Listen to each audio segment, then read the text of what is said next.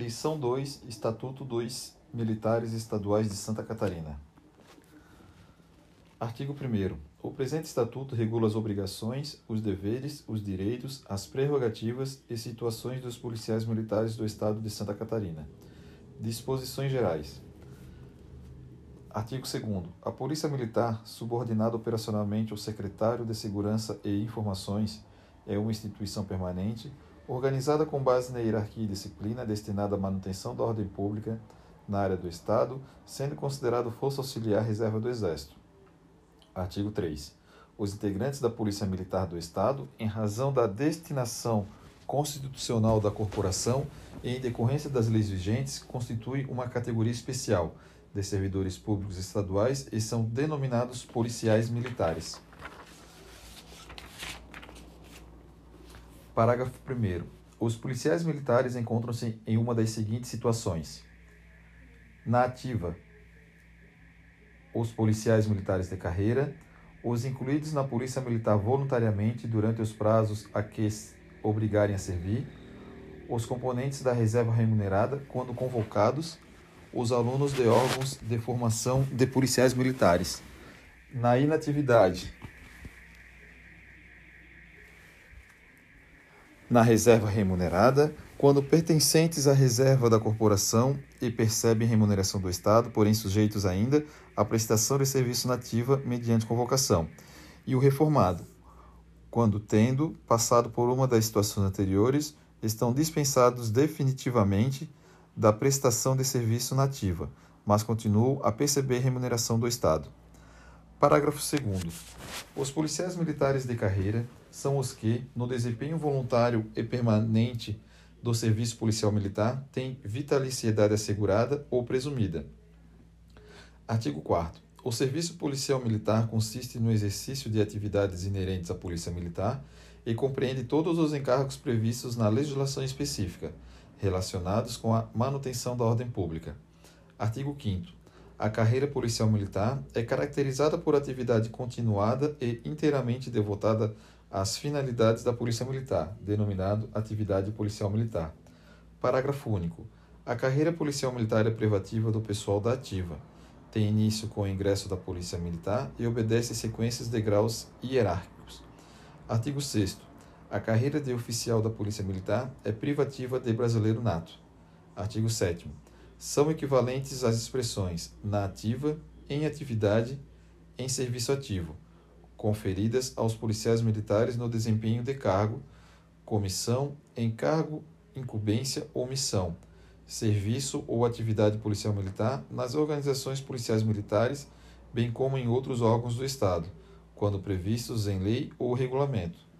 Artigo 8 a condição jurídica dos policiais militares é definida pelos dispositivos constitucionais que lhes forem aplicáveis por este estatuto e pela legislação que lhes outorgam direitos e prerrogativas e lhes impõem deveres e obrigações. Artigo 9. O disposto neste estatuto aplica-se, no que couber, aos policiais militares da reserva remunerada e aos capelães policiais militares. Hierarquia e disciplina. A hierarquia e disciplina são os pilares centrais das corporações militares. No entorno destes é construído e fundamentado todo arcabouço legal, ético e moral dessas instituições. Esses princípios constitucionais concentram valores tais como retidão, probidade, legalidade, coragem, verdade, respeito, patriotismo, civismo e honra. Artigo 14. A hierarquia e a disciplina são a base institucional da Polícia Militar. A autoridade e a responsabilidade crescem com o grau hierárquico. Parágrafo 1.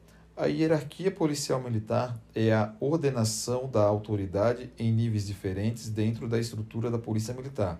A ordenação se faz por postos ou graduações, e dentro de um mesmo posto ou graduação se faz pela antiguidade o respeito à hierarquia é consubstanciado no espírito de acatamento à sequência de autoridade. Parágrafo 2. Disciplina é a rigorosa observância e o acatamento integral das leis, regulamentos, normas e disposições que fundamentam o organismo policial militar e coordenam seu funcionamento regular e harmônico, traduzindo-se pelo perfeito cumprimento do dever por parte de todos e de cada um dos componentes desse organismo. Parágrafo 3. A disciplina e o respeito à hierarquia devem ser mantidos em todas as circunstâncias, entre policiais militares na da reserva e reformados. Artigo 15.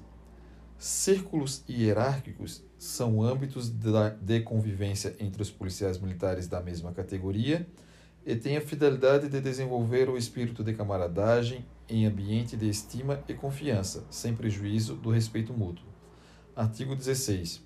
Os círculos hierárquicos, a escala hierárquica Casa Militar são fixados de conformidade com os anexos 1 e 2. Parágrafo 1. Posto é o grau hierárquico do oficial, conferido pelo ato do governador do Estado e confirmado em carta patente. Parágrafo 2. Graduação é o grau hierárquico da praça, conferido pelo comandante-geral da Polícia Militar. Parágrafo 3. O aspirante oficial PM e o aluno oficial PM são denominados praças especiais. Parágrafo 4. Os graus hierárquicos inicial e final dos diversos quadros são fixados separadamente para cada caso dentro da Lei de Fixação de Efetivo. Parágrafo 5. Sempre que o policial militar da reserva remunerada ou reformado fizer uso do posto ou graduação, deverá fazê-lo mencionando essa situação.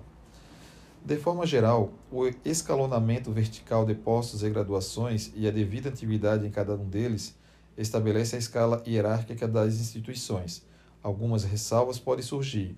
Pode-se citar o cargo de comandante-geral, sendo o oficial nomeado a tal cargo passará a ser o oficial mais antigo da corporação, independente de sua posição em almanaque. Artigo 17. A precedência entre os policiais militares da ativa, do mesmo grau hierárquico, é assegurada pela antiguidade no posto ou graduação, salvo nos casos de precedência funcional estabelecida em lei ou regulamento. Parágrafo 1. A antiguidade em cada posto ou graduação é contada a partir da data de assinatura do ato do respectivo promoção, nomeação, declaração ou inclusão, salvo quando estiver taxativamente fixada outra data. Parágrafo 2. No caso de ser igual à antiguidade referida no parágrafo anterior, são estabelecidos os seguintes critérios: a. Entre policiais militares do mesmo quadro, pela posição nas respectivas escalas numéricas ou registros de que trata o artigo 1 desta lei. B. Nos demais casos, pela antiguidade no postos ou graduações anterior. Persistindo o empate, recorrer-se-á sucessivamente aos graus hierárquicos anteriores, a data de inclusão e a data de nascimento para definir a precedência e, neste último caso, o mais velho será considerado mais antigo. C. Entre os alunos do mesmo órgão de formação de policiais militares, de acordo com o regulamento do respectivo órgão, se não estiverem enquadrados nas letras A e B deste parágrafo. Parágrafo 3. Em igualdade de posto ou graduação, os policiais militares da ativa têm precedência sobre os da inatividade. Parágrafo 4. Em igualdade de postos ou graduações, a precedência entre os policiais militares de carreira, na ativa e os da reserva remunerada que estiverem convocados é definida pelo tempo de serviço no posto ou graduação. Artigo 18. A precedência entre as praças especiais e demais praças é assim regulada. 1. Um, o aspirante a oficial PM é hierarquicamente superior às demais praças. 2. O aluno oficial PM é hierarquicamente superior ao subtenente PM. 3. O aluno do curso de formação de sargento é equiparado a cabo PM para efeito de precedência. Parágrafo único. O aluno do curso de formação de sargento, durante exercício de estágio operacionais, terá precedência sobre os cabos da Polícia Militar. Artigo 19. A Polícia Militar manterá um registro de todos os dados referentes ao pessoal da ativa e da reserva remunerada, dentro das respectivas escalas numéricas, segundo as instruções baixadas pelo Comandante-Geral da Corporação.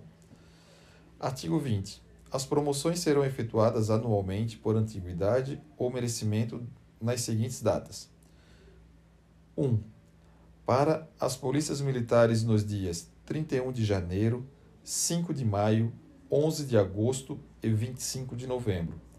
2. Para o Corpo de Bombeiros Militar nos dias 31 de janeiro, 13 de junho, 11 de agosto e 25 de novembro Parágrafo único. A antiguidade no posto é contada a partir da data do ato da promoção, ressalvados os casos de desconto de tempo não computável de acordo com o Estatuto dos Policiais Militares e de promoção post-mortem, por bravura em ressarcimento de preterição, quando poderá ser estabelecida outra data.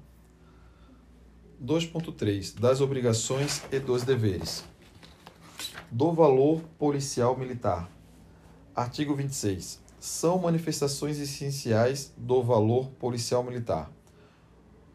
Primeiro, o sentimento de servir a comunidade, traduzido pela vontade inabalável de cumprir o dever policial militar e pelo integral devotamento à manutenção da ordem pública, mesmo com o risco da própria vida. 2. O civismo e o culto às tradições históricas. 3. A fé na elevada missão da Polícia Militar. 4 o espírito de corpo, orgulho do policial militar pela organização onde serve. 5. O amor à profissão policial militar e o entusiasmo com que é exercida. 6. O aprimoramento técnico profissional. Da ética policial militar. Artigo 29. O sentimento do dever, o pundonor policial militar e o decoro das classes impõe a cada um dos integrantes da Polícia Militar conduta moral e profissional irrepreensível, com a observância dos seguintes preceitos de ética policial militar. Primeiro, amar a verdade e a responsabilidade com fundamento da dignidade pessoal. Segundo, exercer com autoridade, eficiência e probidade as funções que lhe couberem em decorrência do cargo. Terceiro, respeitar a dignidade da pessoa humana. Quarto, Cumprir e fazer cumprir as leis, os regulamentos, as instruções e as ordens das autoridades competentes. 5. Ser justo e imparcial no julgamento dos atos e na apreciação do mérito dos subordinados. 6. Zelar pelo preparo próprio, moral, intelectual e físico, bem como pelos dois subordinados, tendo em vista o cumprimento da missão comum. 7. Empregar as suas energias em benefício do serviço. 8 praticar a camaradagem e desenvolver permanentemente o espírito de cooperação. 9. Ser discreto em suas atitudes, maneiras e em sua linguagem escrita e falada. 10. Abster-se de tratar, fora do âmbito apropriado, de maneira sigilosa, de qualquer natureza. 11. Acatar as autoridades civis. 12. Cumprir seus deveres de cidadão. 13 proceder de maneira ilibada na vida pública e na particular. 14. Observar as normas de boa educação. 15. Garantir assistência moral e material ao seu lar e conduzir-se como chefe de família modelar. 16. Conduzir-se, mesmo fora do serviço ou na inatividade, de modo que não sejam prejudicados os princípios da disciplina, do respeito e o decoro policial militar. 17 abster-se de fazer uso do posto ou da graduação para obter facilidades pessoais de qualquer natureza ou para encaminhar negócios particulares ou de terceiros. 18. Abster-se o policial militar na inatividade de uso de suas designações hierárquicas quando? Letra A. Em atividades político-partidárias. B. Em atividades comerciais. C. Em atividades industriais. D discutir ou provocar discussões pela imprensa a respeito de assuntos políticos ou policiais militares, excetuando-se os de natureza exclusivamente técnica, se devidamente autorizados. E, no exercício de cargo ou função de natureza civil, mesmo que seja de, da administração pública. 19. Zelar pelo bom nome da Polícia Militar e de cada um de seus integrantes, obedecendo e fazendo obedecer os preceitos de ética policial militar. A ética militar impõe algumas restrições de atitudes, que caracterizam-se como incompatíveis com o exercício da atividade. Artigo 30. Ao policial militar da ativa, ressalvado o disposto no parágrafo 2 é vedado comerciar e tomar parte na administração ou gerência de sociedade e dela ser sócio ou participar, exceto como acionista ou cotista, de sociedade anônima ou por cotas de responsabilidade limitada Parágrafo 1. Os policiais militares na reserva remunerada quando convocados ficam proibidos de tratar nas organizações policiais militares e nas repartições públicas civis do interesse de organizações ou empresas privadas de qualquer natureza. Parágrafo 2. Os policiais militares da ativa podem exercer diretamente a gestão de seus bens, desde que não infringem o disposto no presente artigo. Parágrafo 3. No intuito de desenvolver a prática profissional dos integrantes do quadro de saúde, lhes é permitido o exercício de atividades técnico profissional no meio civil, desde que tal prática não prejudique o serviço e não infrinja o disposto nesse artigo. Artigo 31. O comandante-geral da Polícia Militar poderá determinar aos policiais militares da ativa que, no interesse da salvaguarda da dignidade dos mesmos, informe sobre a origem e natureza de seus bens, sempre que houver razões que recomendam tal medida. Dos deveres policiais militares. Consoante o artigo 32, os deveres policiais militares emanam de um conjunto de vínculos racionais e morais que ligam o policial militar ao Estado e ao serviço, compreendendo-se essencialmente: 1. Um, dedicação integral ao serviço policial militar e fidelidade à instituição a que pertence, mesmo com sacrifício da própria vida. 2. Culto aos símbolos nacionais. 3. Probidade e lealdade em todas as circunstâncias. 4. Disciplina e respeito à hierarquia. 5. Rigoroso cumprimento das obrigações e ordens. 6. Obrigação de tratar o subordinado dignamente e com urbanidade.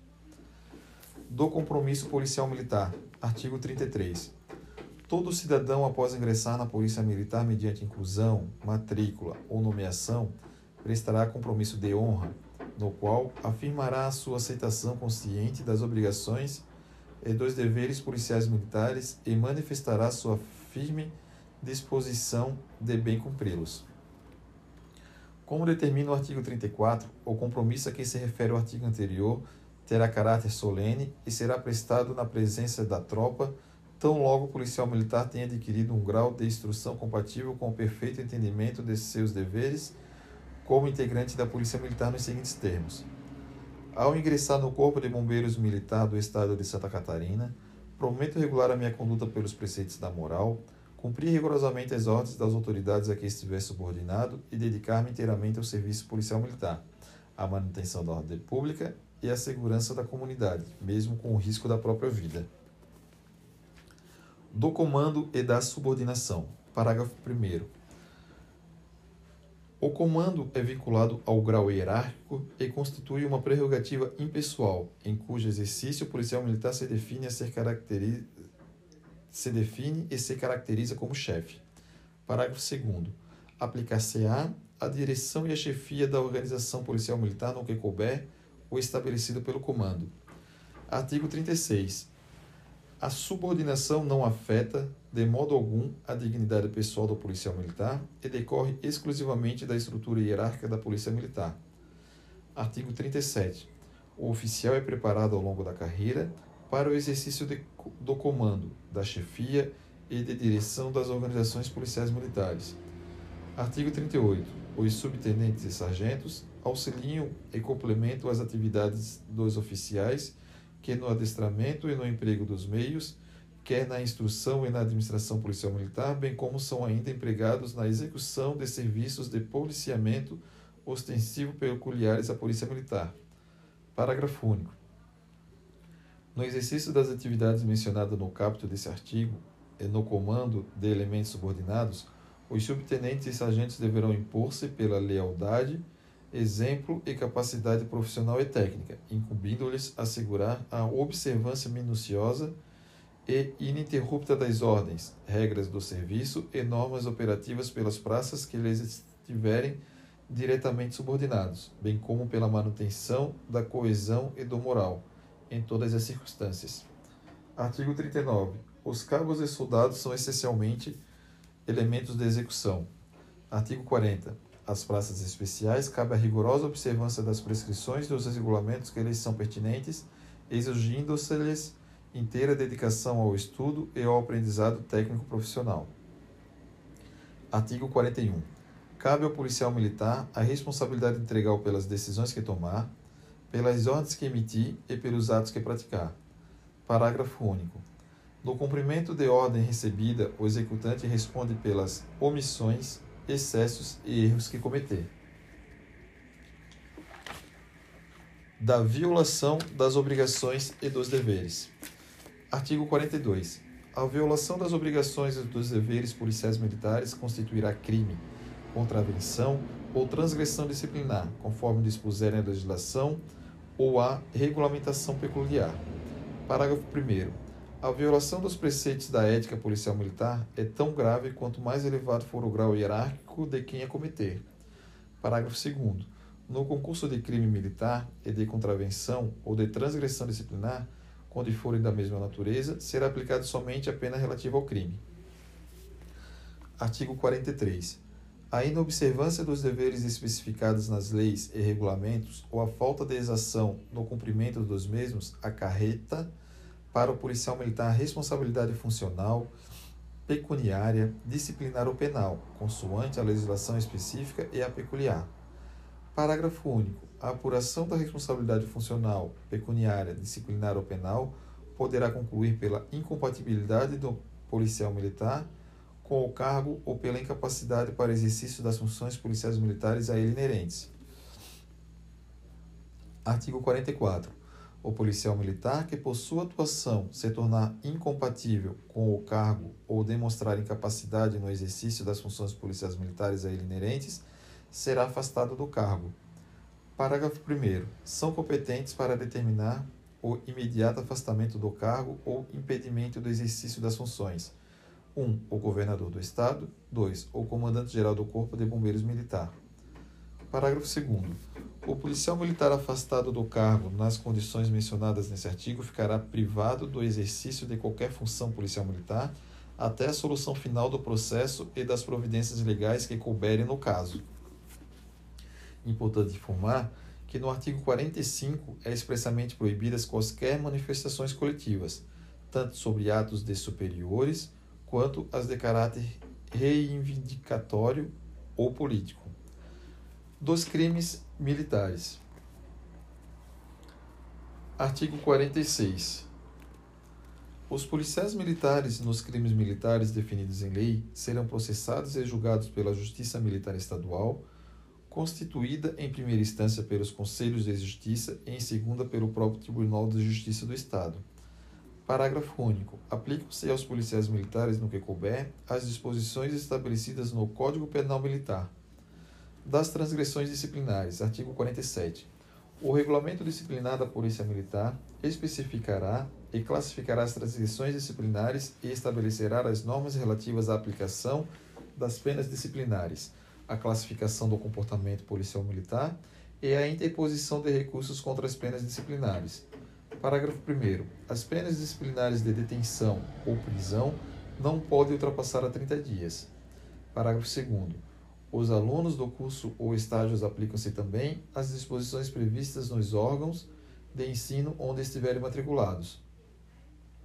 Dos conselhos de justificação e disciplina. Para se processar a suposta incapacidade de oficiais e praças de permanecerem nas fileiras da corporação, existem dois dispositivos: o Conselho de Justificação para oficiais e o Conselho de Disciplina para as praças. Para oficiais, artigo 48.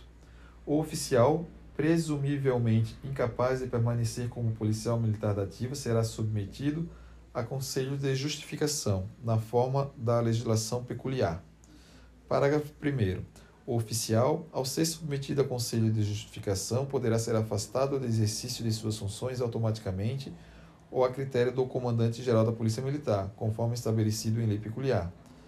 Parágrafo 2. Compete ao Tribunal de Justiça do Estado julgar os processos do Conselho de Justificação, na forma estabelecida em lei peculiar. Parágrafo 3. Os oficiais reformados e da reserva remunerada também podem ser submetidos a conselho de justificação. Para praças, artigo 49.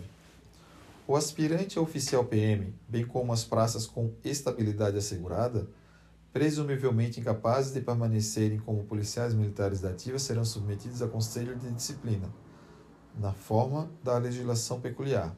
Parágrafo 1 o aspirante oficial e as praças com estabilidade assegurada, ao serem submetidos a conselho de disciplina, serão afastados das atividades que estiverem exercendo.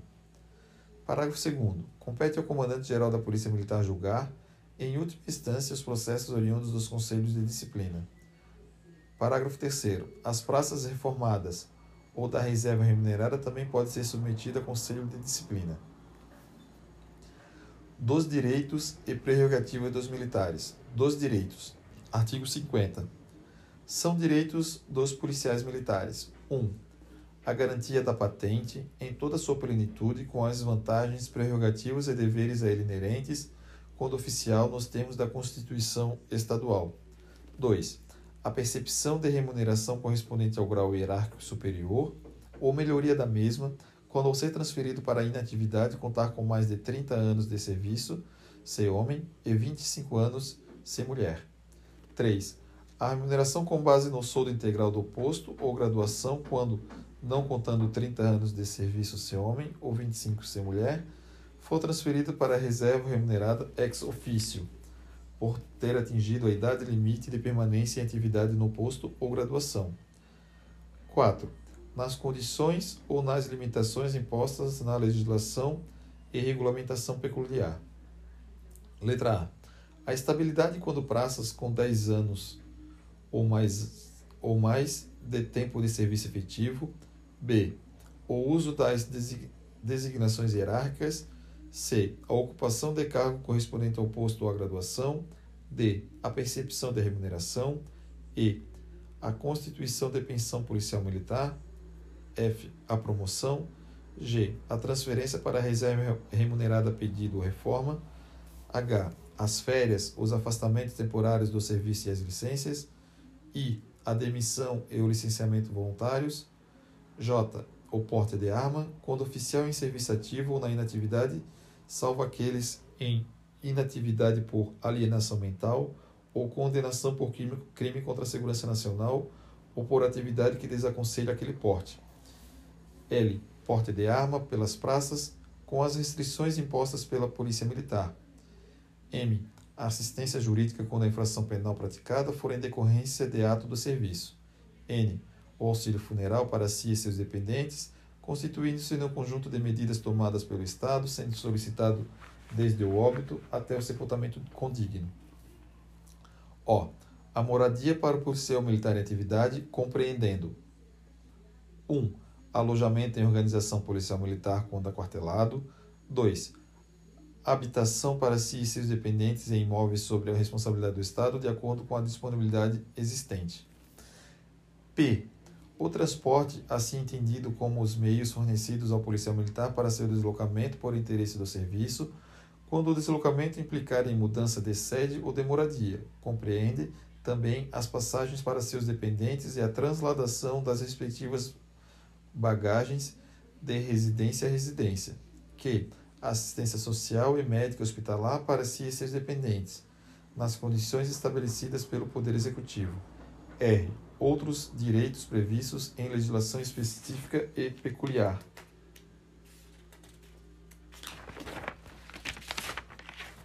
O ingresso na, atividade, na inatividade estabelecida pela Lei Complementar 614-13 alterou o artigo 50 da Lei número 6218 de 83, passando a vigorar com a seguinte redação: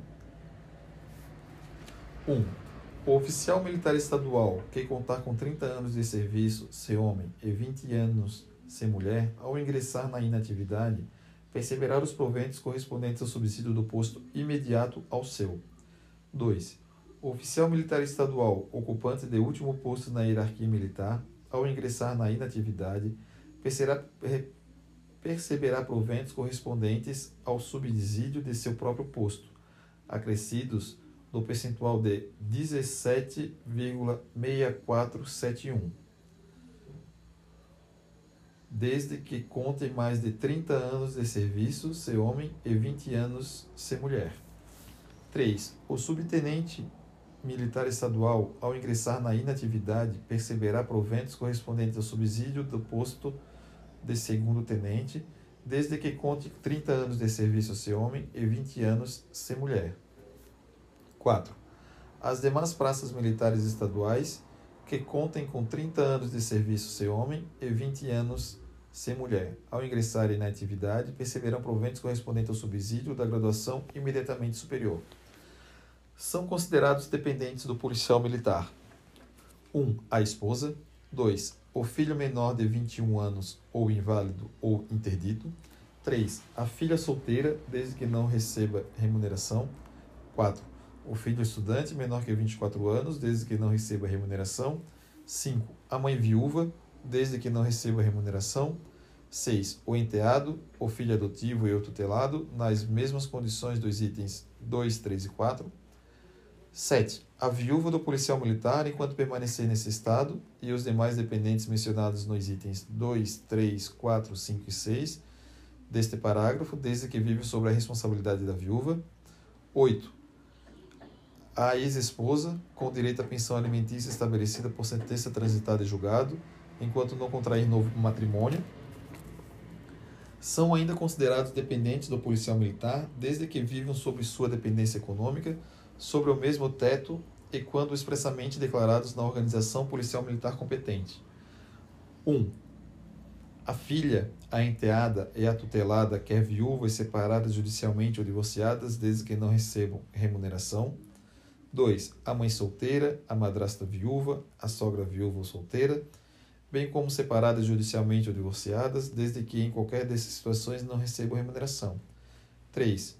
Os avós e os pais, quando inválidos ou interditos, e respectivos cônjuges, desde que não recebam remuneração. 4 o pai maior de 60 anos e seu respectivo cônjuge, desde que ambos não recebam remuneração. 5. O irmão ou cunhado e sobrinho, quando menores, ou inválidos ou interditos, sem outro arrimo. 6. A irmã, a cunhada e a sobrinha solteiras, viúvas, separadas judicialmente ou divorciadas, desde que não recebam remuneração. 7. O neto, órfão, menor inválido ou interdito, 8. A esposa, a esposa que vive no mínimo cinco anos sob sua exclusiva dependência econômica, comprovada mediante justificação judicial. 9. A companheira, desde que vive em sua companhia mais de cinco anos, comprovada por justificação judicial. 10. O menor que esteja sob sua guarda, sustento e responsabilidade mediante autorização judicial. Parágrafo 4. Para efeito do disposto nos parágrafo 2 e 3 desse artigo, não serão considerados como remuneração os rendimentos não provenientes do trabalho assalariado, ainda que recebidos dos cofres públicos, ou a remuneração que, mesmo resultante da relação de trabalho, não enseja ao dependente policial militar qualquer direito ou assistência previdenciária oficial. O direito a recurso de atos administrativos em que se julgar prejudicado ou ofendido em seus direitos. Artigo 51. O policial militar que se julgar prejudicado ou ofendido por qualquer ato administrativo disciplinar de superior hierárquico poderá recorrer ou interpor pedido de reconsideração, queixa ou representação, seguindo a legislação vigente na corporação. Na corporação. Parágrafo 1 O direito de recorrer na esfera administrativa prescreverá 1. Um, em 15 dias corridos, a contar da data do recebimento da comunicação oficial, quando o ato que decorra da composição de quadro de acesso. 2. Em 120 dias corridos nos demais casos. Parágrafo 2. O pedido de reconsideração, a queixa e a representação não podem ser feitos coletivamente. Parágrafo 3. O policial militar só poderá recorrer ao judiciário após esgotado todos os recursos administrativos e deverá participar dessa iniciativa antecipadamente a autoridade a qual estiver subordinado. Dos direitos políticos dos policiais militares estaduais. Artigo 52. Os policiais militares são alistáveis como eleitores desde que oficiais, aspirante a oficiais, subtenentes, sargentos ou alunos do curso de nível superior para a formação de oficiais.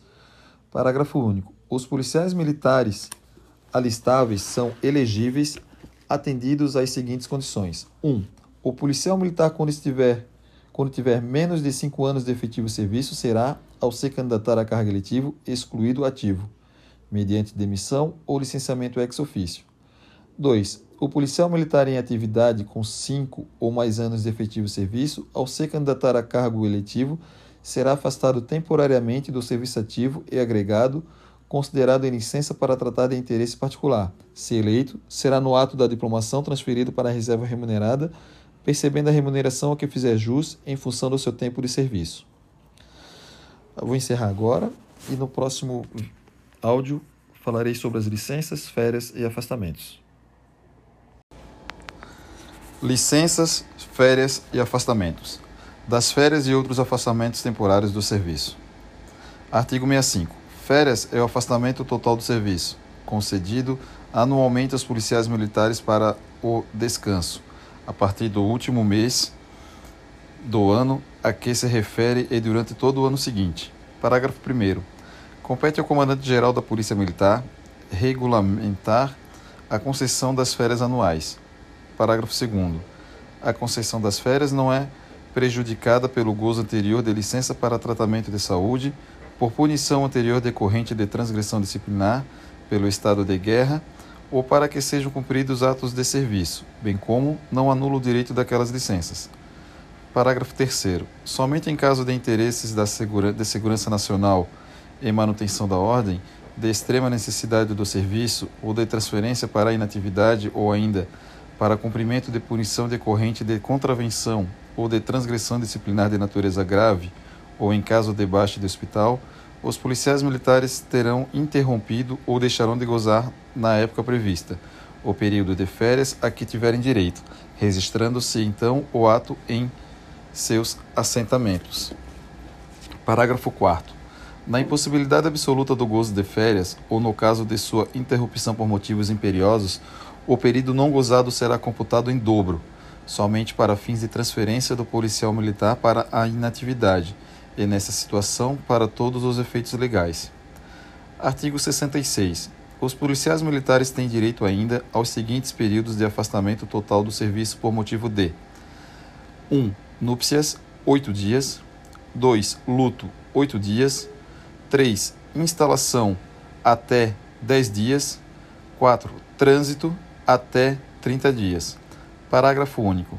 O afastamento do serviço por motivo de núpcias ou luto será concedido, no primeiro caso, quando solicitado por antecipação a data do evento, e no segundo, tão logo autoridade a qual estiver subordinado o policial militar tenha conhecimento do óbito. Artigo 67.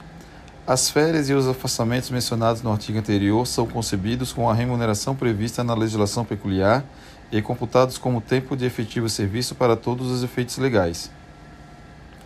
Licença maternidade e paternidade é regulamentada pela LC número 475 de 22 de dezembro de 2009. A militar estadual gestante é assegurada licença à maternidade pelo período de 180 dias consecutivos, a partir da data de nascimento da criança, mediante apresentação da certidão de nascimento. De outra forma, a licença paternidade se dá aos militares estaduais com direito ao afastamento total do serviço em virtude do nascimento do filho, licença paternidade pelo período de 15 dias consecutivos. Das licenças. Licença é a autorização para o afastamento temporário do serviço concedida ao policial militar, obedecidas às disposições legais e regulamentares conforme o artigo 68 do Estatuto. Os tipos de licenças podem ser especial, para tratar de interesses particulares, para tratamento de saúde de pessoa da família, para tratamento de saúde própria. Há ainda a licença especial, artigo 69. Após cada quinquênio de serviço público, fará jus à licença especial pelo período de três meses sem que implique em qualquer restrições à sua carreira. Parágrafo 1. Para efeito da concessão de licença-prêmio, somente será computado o tempo de serviço prestado ao Estado na administração direta, autárquica e fundacional. Parágrafo 2. O período de licença especial não interrompe a contagem de tempo de efetivo serviço. As licenças especiais serão usufruídas de acordo com a conveniência e o interesse público, podendo ser usufruídas de forma parcelada em período não inferior a 30 dias. O militar estadual deverá usufruir as suas licenças de forma integral antes da concessão da aposentadoria voluntária ou compulsória. Terá prioridade no usufruto o servidor que estiver mais próximo de atender os requisitos para fins de aposentadoria ou de atingir a idade limite prevista para a aposentadoria compulsória. Destaca-se que a passagem para a inatividade sem prévia e oportuna apresentação do requerimento para gozo implicará perda do direito. Está vedada a concessão de licença especial em dinheiro. Ela deve ser usufruída antes do ingresso em situação de inatividade, sob possível perda do direito. A licença para tratar de interesses particulares será concedida da seguinte forma: Artigo 70. A licença para tratar de interesses particulares poderá ser concedida somente ao policial militar que contar com mais de 10 anos de efetivo serviço. Parágrafo único. A licença será sempre concedida com prejuízo da remuneração e da contagem de tempo de serviço e pelo prazo mínimo de seis meses. Artigo 71. O policial militar, decorrido o prazo mínimo previsto no artigo anterior, poderá desistir da licença para tratar de interesses particulares. Em relação à interrupção da licença especial e licença para tratar de interesse particular, a legislação prevê que, artigo 72, a interrupção da licença especial e da licença para tratar de interesses particulares poderá ocorrer, primeiro, em caso de mobilização e estado de guerra, Segundo, em caso de decretação de estado de emergência ou estado de sítio. Terceiro, para cumprimento de sentença que importe em restrição da liberdade individual. Quarto, para cumprimento de punição disciplinar a critério do comandante-geral da Polícia Militar. 5. Em caso de pronúncia em processo criminal ou indiciação em inquérito policial militar, a juízo da autoridade que efetivou a denúncia, a pronúncia ou indiciação Artigo 73. As licenças tratadas na presente seção serão reguladas pelo Comandante-Geral da Corporação. Exclusão do serviço ativo. A exclusão do serviço não trata-se apenas de exclusão à bem da disciplina, sendo esta apenas uma das modalidades, como podemos pode-se observar a seguir. Tipos de exclusão do serviço ativo. Artigo 100.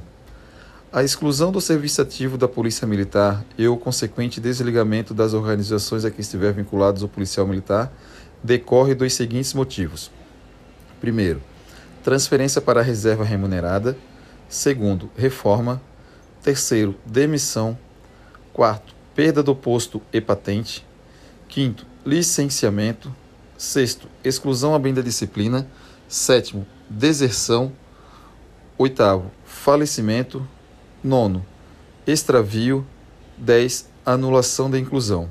Parágrafo único. O desligamento do serviço ativo será processado após a expedição do ato do governo, governador do Estado e da autoridade a qual tenham sido delegados poderes para isso.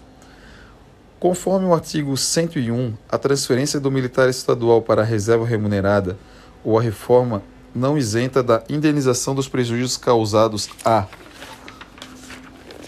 fazenda estadual ou a terceiros, nem do pagamento das pensões decorrentes de sentença judicial. Desligamento se dará. Artigo 102. O policial militar da ativa, enquadrado em um dos itens 1 e 5 do artigo 100, ou demissionário a pedido, continuará no exercício de suas funções policiais militares até ser desligado das organizações policiais militares em que serve. Parágrafo 1. O desligamento do policial militar da organização a que serve deverá ser feito após a publicação do ato no Diário Oficial ou em boletim da corporação, não podendo esse prazo exceder a 45 dias da data da primeira publicação oficial. Parágrafo 2. Ultrapassado o prazo a que se refere o parágrafo anterior, o policial militar será considerado desligado da organização a que estiver vinculado, deixando de contar tempo de serviço para fins de transferência para a inatividade, transferência para a reserva remunerada e reforma, da transferência para a reserva remunerada, formas de ingresso na reserva remunerada. Artigo 103. A transferência do policial militar para a reserva remunerada se efetua, primeiro, a pedido, segundo, ex officio. Conforme a Lei Complementar 616 de 2013, artigo 1 do o artigo 104 da Lei número 6.218, de 10 de fevereiro de 1983, passa a vigorar com a seguinte redação. Artigo 104. A transferência para a reserva remunerada a pedido será concedida ao militar estadual que contar no mínimo: primeiro, 30 anos de serviço, se homem, desde que 25 anos sejam de efetivo serviço na carreira policial militar, ou segundo, 25 anos de serviço ser mulher, desde que 20 anos sejam de efetivo serviço na carreira policial militar. Regras de ingresso na reserva remunerada a pedido. Parágrafo 1. No caso do policial militar haver realizado qualquer curso ou estágio de duração superior a seis meses por conta do Estado no exterior, sem haver decorrido três anos do seu término, a transferência para a reserva remunerada a pedido só será concedida mediante indenização de todas as despesas correspondentes à realização do referido curso ou estágio, inclusive as diferenças de vencimentos. Parágrafo 2. Não será concedida transferência para a reserva remunerada a pedido ao policial militar que estiver impedido na forma do disposto no Código de Processo Penal Militar Parágrafo 3. O disposto nos incisos 1 e 2 aplica-se aos que ingressarem nas carreiras militares do Estado após a data de publicação dessa lei. Regras de ingresso ex ofício na reserva remunerada. Artigo 105. A transferência ex ofício para a reserva remunerada verificar-se-á sempre que o policial militar incidir em um dos seguintes casos. Primeiro, atingir as seguintes idades limites. Letra A no quadro de oficiais policiais militares. Regras de ingresso ex ofício na reserva remunerada. Coronel, 59 anos. Tenente-coronel, 57 anos. Major, 57 anos. Capitão e oficiais subalternos, 55 anos. No quadro de oficiais da saúde. Tenente-coronel, 58 anos. Major, 57 anos. Capitão, 56 anos Primeiro tenente, 55 anos. Segundo tenente, 55 anos. No quadro de oficiais especialistas: Capitão, 58 anos. Primeiro tenente, 58 anos. Segundo tenente, 58 anos. Das praças: todos 60 anos. No último posto: 2 ultrapassar o oficial superior seis anos de permanência no último posto previsto na hierarquia do seu quadro, exceto quando ocupar o cargo de comandante-geral da corporação, quando poderá permanecer até o limite previsto no inciso 1 do presente artigo, desde que conte ou venha a contar com 30 anos de efetivo serviço. 3. Ultrapassar o oficial intermediário seis anos no último posto previsto na hierarquia do seu quadro, desde que conte ou venha contar com 30 ou mais anos de serviço. 4. For oficial considerado não habilitado para o acesso em caráter definitivo no momento em que vir a ser objeto de apreciação para o ingresso em quadro de acesso. 5. Ultrapassar dois anos contínuos em licença para tratamento de saúde de pessoa da família. Ficam revogados os incisos 6 e 7 e os parágrafos 3 e 4 do artigo 105. 8. Ultrapassar dois anos de afastamento, contínuos ou não, agregado em virtude de ter sido empossado em cargo público civil temporário, não eleito, inclusive de administração indireta. 9. Ser diplomado em cargo na forma da linha 2 do parágrafo único do artigo 52. Egressos quadros de oficiais intendentes. Parágrafo 1. Para os oficiais do QOPM, egressos do extinto quadro de oficiais intendentes, prevalecem como idades limites para permanência na ativa as estabelecidas para cada posto no quadro de origem. Parágrafo 2 a transferência para a reserva remunerada processar-se-á na medida em que o policial militar for enquadrado em um dos itens desse artigo. Parágrafo 4 A nomeação do policial militar para os cargos de que tratam os itens 7 e 8 somente poderá ser feita. Parágrafo 5 Enquanto permanecer no cargo de que trata o item 8, observar-se-á o seguinte: 1. Será assegurado a opção entre a remuneração do cargo e a do posto graduação. 2. Somente poderá ser promovido por antiguidade. 3. O tempo de serviço é contado apenas para promoção e transferência para inatividade. Suspensão do ingresso na reserva remunerada. Artigo 106. A transferência do policial militar para a reserva remunerada poderá ser suspensa na vigência do estado de guerra, estado de sítio, em estado de emergência ou em caso de mobilização. Convocação na reserva remunerada. Artigo 107. O oficial da reserva remunerada poderá ser convocado para o serviço ativo por ato do governador do estado para compor Conselho de Justificação, Conselho Especial de Justiça, para ser encarregado de inquérito policial militar ou incumbido de outros procedimentos administrativos na falta de oficial da ativa em situação hierárquica compatível com a do oficial envolvido. Parágrafo 1. O oficial convocado nos termos desse artigo terá os direitos e deveres iguais aos da ativa, exceto a promoção que não concorrerá, e contará como acréscimo este tempo de serviço. Parágrafo 2. A convocação que trata este artigo terá a duração necessária ao cumprimento da atividade que a, a ela deu origem, não devendo ser superior ao prazo de 12 meses, sendo precedida de inspeção de saúde. Da reforma. Artigo 109. O policial militar será reformado quando: 1. Um, atingir os seguintes idades limites de permanência na reserva remunerada Para oficiais superiores, 64 anos. Para capitão e oficial subalterno, 60 anos. Para praça, 60 anos. 2. Ser julgado incapaz definitivamente para o serviço ativo da Polícia Militar. 3. Estiver agregado por mais de dois anos consecutivos ou não, por ter sido julgado incapaz temporariamente mediante homologação da Junta de Saúde, ainda que se trate de moléstia curável. 4 for condenado à pena de reforma prevista no Código Penal Militar por sentença transitada e julgado. 5. Sendo oficial e tiver determinado o Tribunal de Justiça do Estado em julgamento por ele efetuado em consequência da decisão do Conselho de Justificação. 6. Sendo aspirante oficial ou praça com estabilidade assegurada e tiver determinado o comandante-geral da Polícia Militar após o julgamento por ele efetuado em consequência da decisão do Conselho de Disciplina. Parágrafo único. O policial militar reformado, na forma dos itens 5 e 6, só poderá readquirir a sua situação anterior, respectivamente, por outra sentença de órgão judiciário competente ou por decisão do comandante-geral da Polícia Militar. Artigo 110. Os policiais militares da reserva remunerada que atingirem a idade limite de permanência nessa situação serão re reformados compulsoriamente. Parágrafo único. A situação de inatividade do policial militar da reserva remunerada, quando reformado por limite de idade, não sofre solução de continuidade, exceto quando as condições de convocação.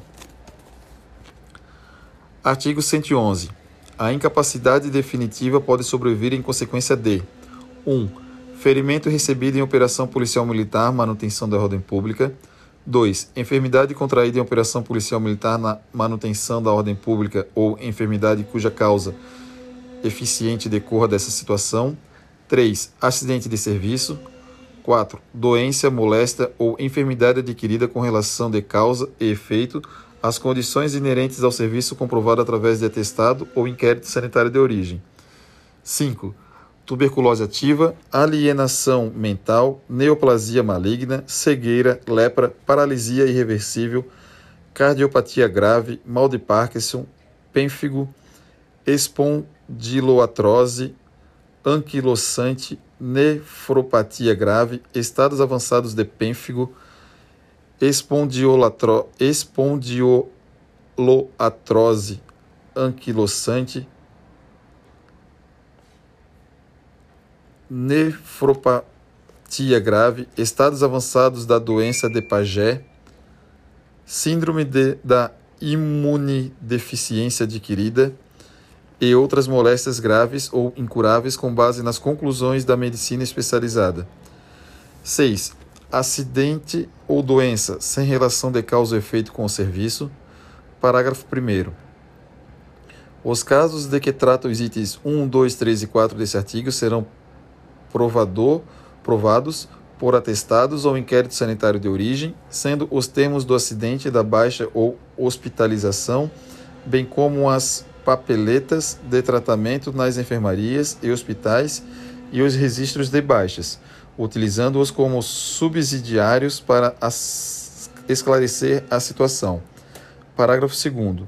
Nos casos de tuberculose, as juntas de saúde fundamentarão seus julgamentos em observações clínicas acompanhadas de repetidos exames subsidiários, de modo a comprovar com segurança a atividade da doença, após acompanhar sua evolução até três períodos de seis meses de tratamento clínico cirúrgico metódico, atualizado e sempre que necessário nocomial, salvo quando se tratar de formas grandemente avançadas no conceito clínico, sem e qualquer possibilidade de regressão completa, as quais terão parecer definitivo de incapacidade definitiva.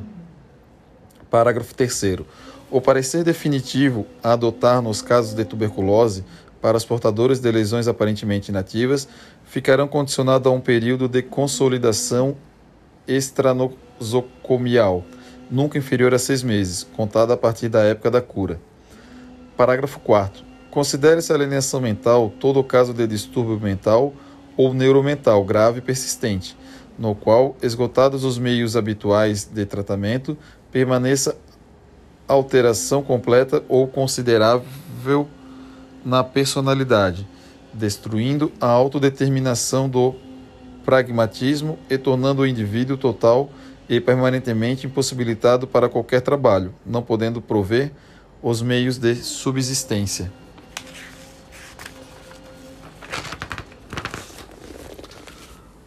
Parágrafo 5 Ficam excluídos do conceito de alienação mental as epilepsias psíquicas e neurológicas, assim julgadas pelas juntas de saúde.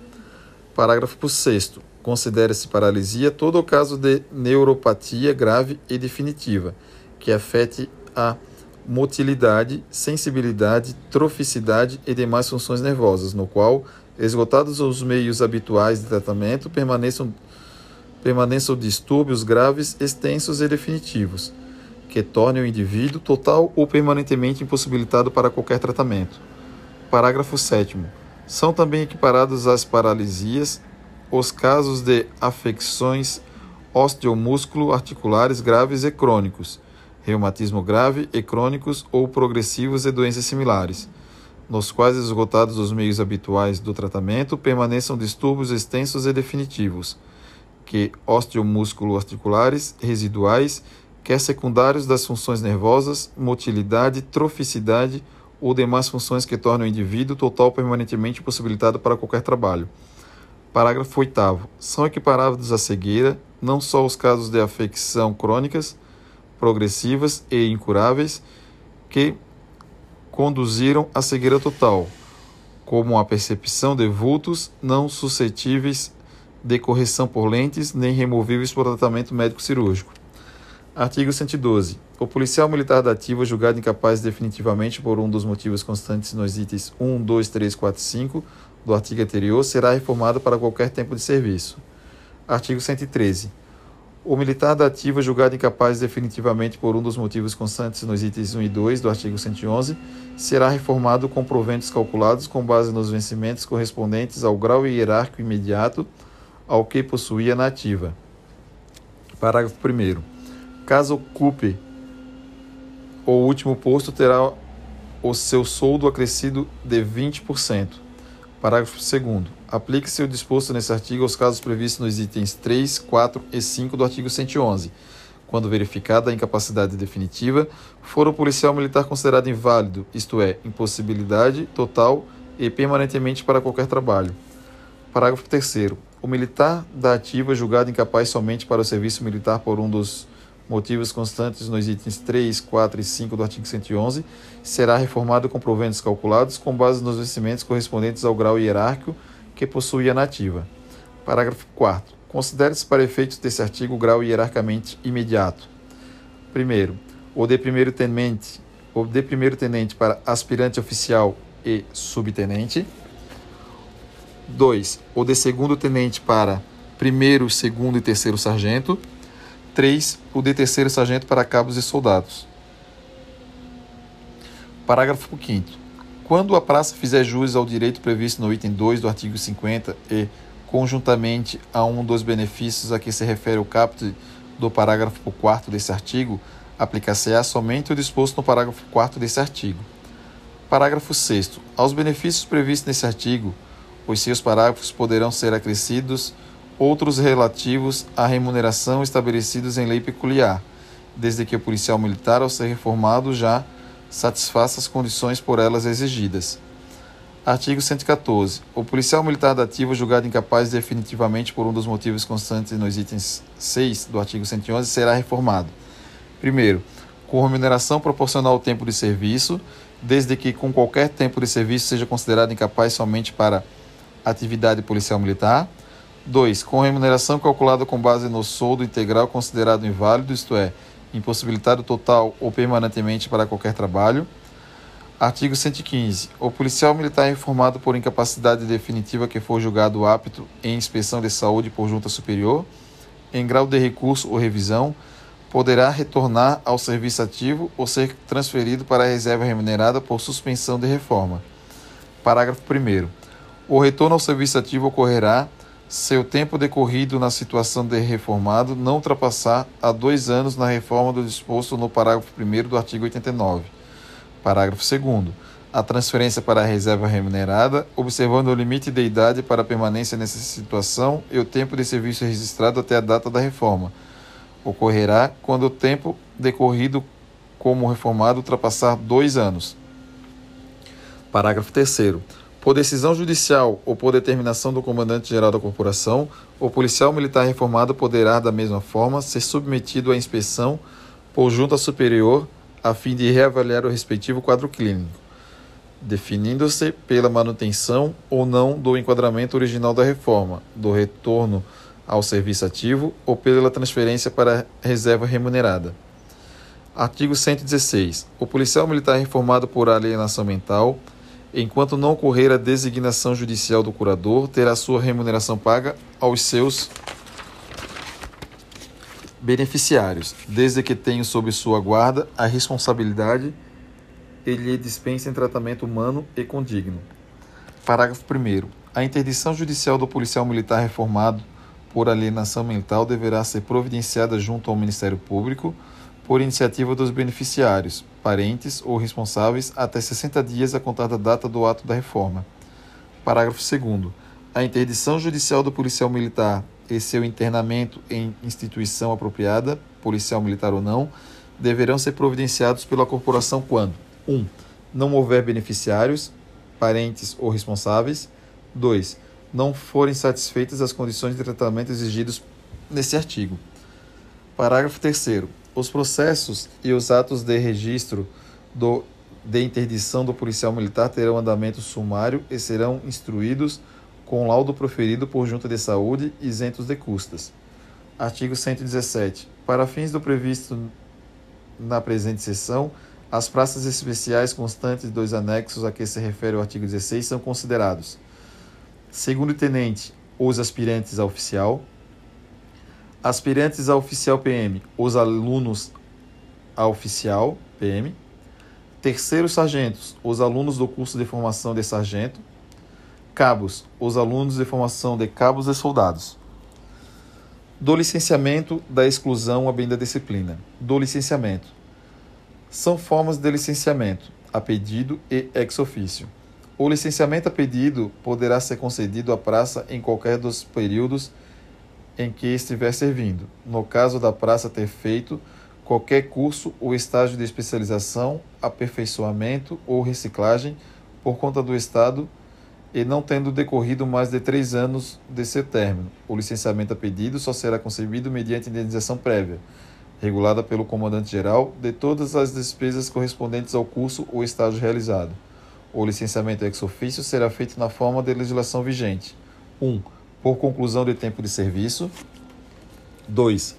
Por inadaptabilidade funcional durante o período de formação, quando revelar inaptidão para a carreira policial militar em razão de conduta incompatível que não implique no licenciamento previsto no inciso 4 deste parágrafo ou por falta de interesse e aproveitamento mínimo previsto para as matérias curriculares, respeitada a regulamentação específica.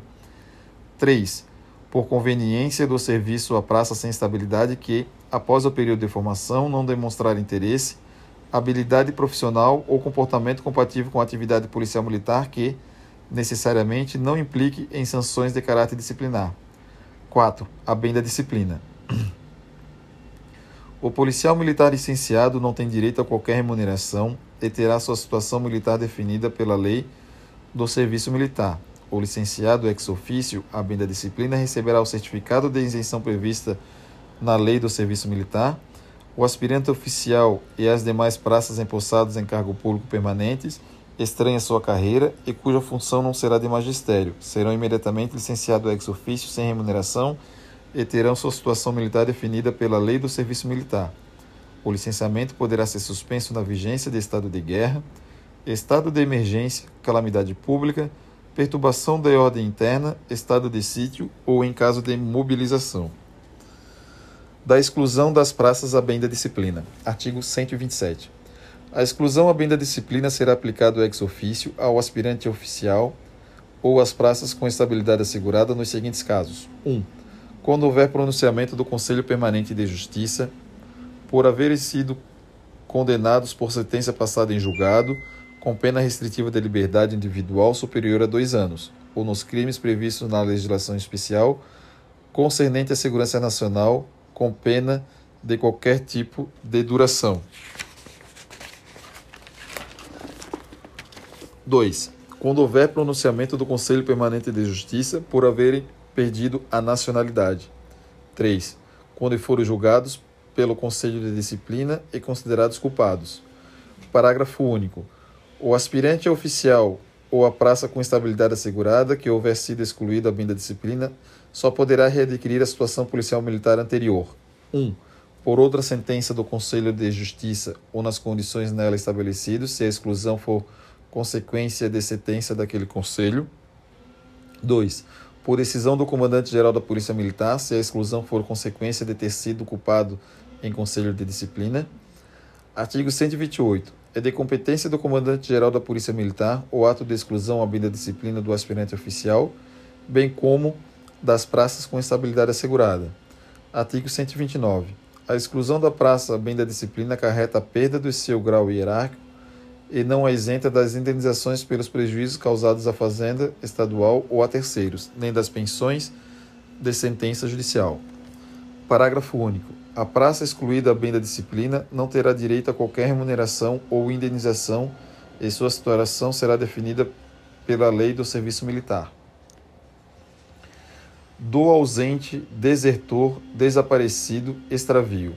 Do ausente é considerado ausente o militar que por mais de 24 horas consecutivas 1. Um, deixar de comparecer à sua organização policial militar quando deveria fazê-lo, sem comunicar a qualquer motivo de impedimento.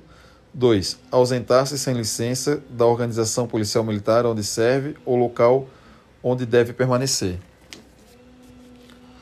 Da deserção. O abandono do serviço ou posto por militar sem a devida permissão de seu superior e com o intuito de não regressar é considerado é condição de desertor. Artigo 97. O policial militar é considerado desertor nos casos previstos na legislação penal militar. Artigo 187. Ausentar-se o militar sem licença da unidade em que serve ou do lugar em que deve permanecer por mais de oito dias. Pena detenção de seis meses a dois anos. Se oficial, a pena é agravada. Das consequências. Artigo 130. A deserção do policial militar acarreta a interrupção do serviço policial militar com consequente demissão ex ofício para o oficial ou exclusão do serviço ativo para a praça. Parágrafo 1. A demissão do oficial processar-se-á após um ano de agregação se não houver captura ou apresentação voluntária antes desse prazo. Parágrafo 2. A praça sem estabilidade assegurada será automaticamente excluída após oficialmente declarada desertora. Parágrafo 3. O policial militar desertor que for capturado ou que se apresentar voluntariamente depois de haver sido demitido ou excluído Se apto em inspeção de saúde, será reincluído no serviço ativo e a seguir agregado para servir processar conforme legislação específica. Parágrafo 4 a reinclusão em definitivo do policial militar de que trata o parágrafo anterior dependerá de sentença do Conselho de Justiça. Do desaparecimento e do extravio. Do desaparecimento, artigo 98. É considerado desaparecido o policial militar que no desempenho de qualquer serviço, em viagem, em operações militares ou em caso de calamidade pública tiver paradeiro ignorado por mais de oito dias. Parágrafo único. A situação de desaparecido só será considerada quando não houver indício de deserção. Extraviado. Artigo 99. O policial militar que, na forma do artigo anterior, permanecer desaparecido por mais de 30 dias, será oficialmente considerado extraviado.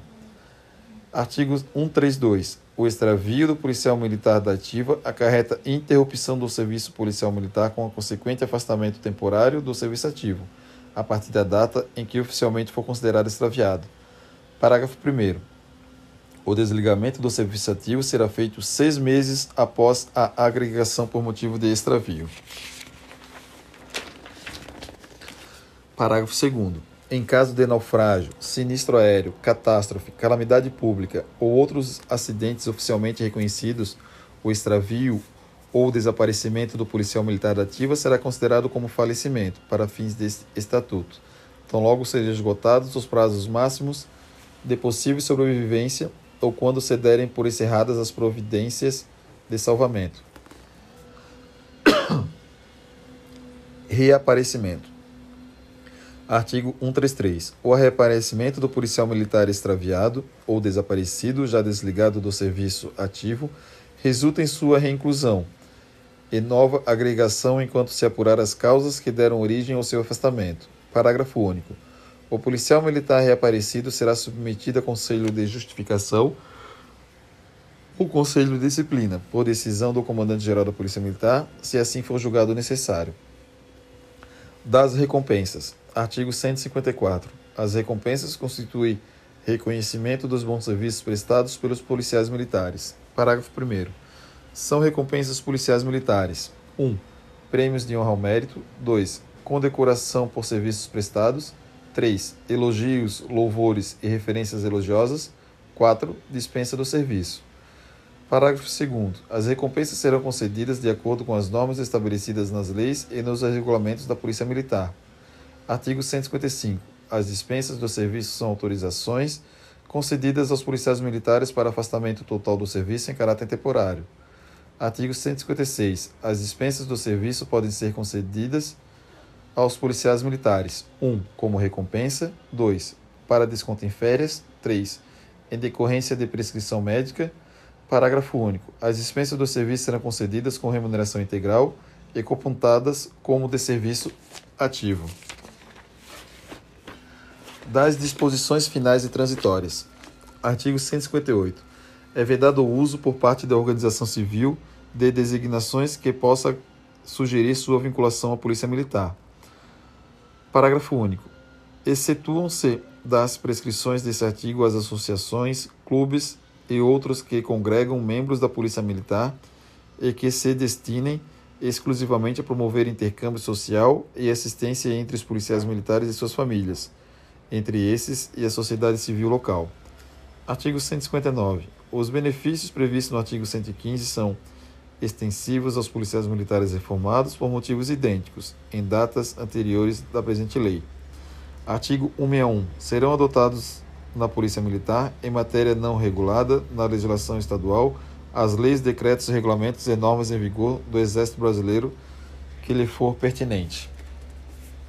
Assim finalizamos mais uma parte. Lição 3 Correspondência militar. Correspondência militar. Para promover a padronização da correspondência e sua simplificação no âmbito da corporação, o CBMSC se utiliza de duas instruções gerais: as IG 1001-BM, que regulam a correspondência, as publicações e os atos administrativos, baseados nas instruções gerais para a correspondência do Exército EIG 1002-BM, que regulam as correspondências, a correspondência eletrônica e uso da telefonia. Grande parte do texto dessa lição foi extraída integralmente de ambos os ordenamentos. Além dessas instruções gerais, o CBMSC também se vale de instrumentos de, de outros órgãos, tais como o Manual de Redação da Presidência da República, Manual de Redação do Governo do Estado de Santa Catarina, do Manual de Abreviações das Forças Armadas e do Exército Brasileiro, bem como de normativas da Secretaria de Estado da Administração. Generalidades. A elaboração da correspondência, das publicações e dos atos administrativos de interesse do Corpo de Bombeiros Militar orienta-se pela concisão, clareza, objetividade, formalidade, impessoalidade, uso do padrão culto da linguagem e uniformidade. O texto será o mais conciso possível, devendo ser retirados os excessos de linguagem que nada lhe acrescentam.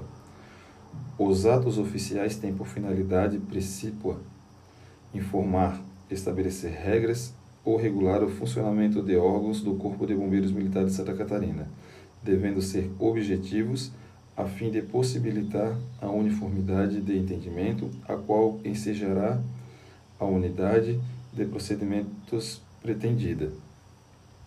Os documentos oficiais são sempre formais e de necessária uniformidade isto é, obedecem às regras de forma, ao padrão da linguagem, à formalidade de tratamento, à clareza datilográfica digitada ou ao uso de papéis uniformes e à correta diagramação, possibilitando a imprescindível padronização dos textos.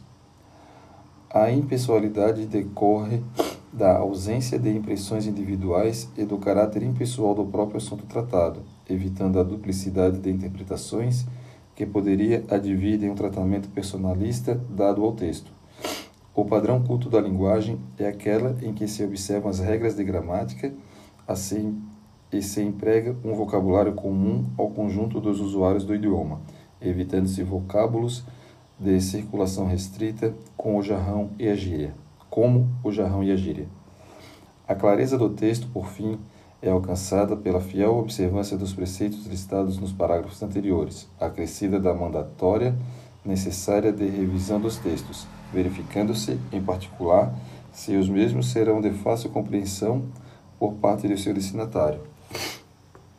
Uma crescente utilização dos recursos de informática será buscada, de forma a simplificar a elaboração e tramitação dos documentos, devendo ocorrer por parte dos comandantes, chefes e diretores de organizações bombeiro militar. O incentivo à utilização de documentos como suporte eletrônico em substituição a outras formas tradicionais. Conceitos e classificação dos documentos. Conceitos. Redação oficial é a forma padronizada pelo qual o poder público elabora sua documentação. Documento veículo de comunicação escrita que forma a unidade constituída pela informação e por seu suporte. Suporte é a tecnologia na qual a informação do documento encontra-se gravada, sendo exemplos o papel, o microfilme e o eletrônico.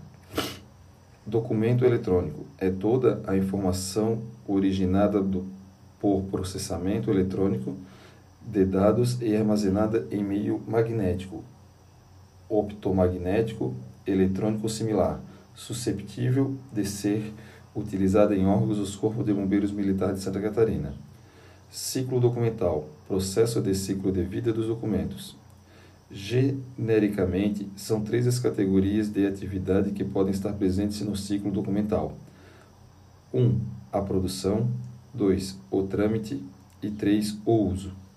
A produção do documento pode envolver as seguintes atividades: 1. Um, elaboração. 2. Revisão. 3. Aprovação. E 4. Classificação quanto ao trânsito, a natureza e a tramitação. O trâmite pode envolver o recebimento, o registro, o controle, o direcionamento para os interessados, a distribuição, a expedição, o arquivamento, a classificação quanto à temporalidade, a transferência, a análise, a avaliação, a seleção, o recolhimento e a eliminação. O uso pode envolver solução, consulta e reprodução. Gestão de documento. O planejamento e o controle das atividades atinentes ao ciclo documental. A gestão de documentos deve definir a composição do ciclo documental e normatizar seu gerenciamento. O ciclo documental, bem como os procedimentos a serem executados em cada uma das suas atividades, é específico para cada suporte e, dentro de uma mesma categoria de suporte, varia com o grau de sigilo estabelecido, ou seja, a gestão de um documento em papel é diferente da gestão de um documento eletrônico, e a gestão de um documento ostensível é distinta da gestão de um documento secreto, mesmo quando ambos têm o mesmo suporte. As IG 1001-BM normatizam de maneira geral, os documentos de interesse do CBMSC. Contudo, cada tipo de gestão será regulado em legislação específica. Correspondência é todo documento que circula nos, no contexto das organizações. Correspondência oficial é a que circula nos órgãos da administração pública. Correspondência militar é um tipo de correspondência oficial que apresenta características peculiares à vivência militar. Publicações, documentos que objetivam divulgar e tornar informações, normas, procedimentos e doutrina conhecidos por todos. Ato administrativo, toda manifestação unilateral de vontade da administração que, agindo nessa qualidade, tenha por fim imediato adquirir, resguardar, transferir, modificar, extinguir e declarar direitos ou impor obrigações aos administrados ou a si próprio. Todo documento independentemente de suporte utilizado, seguirá o prescrito nas IG 1001-BM. Classificação dos documentos.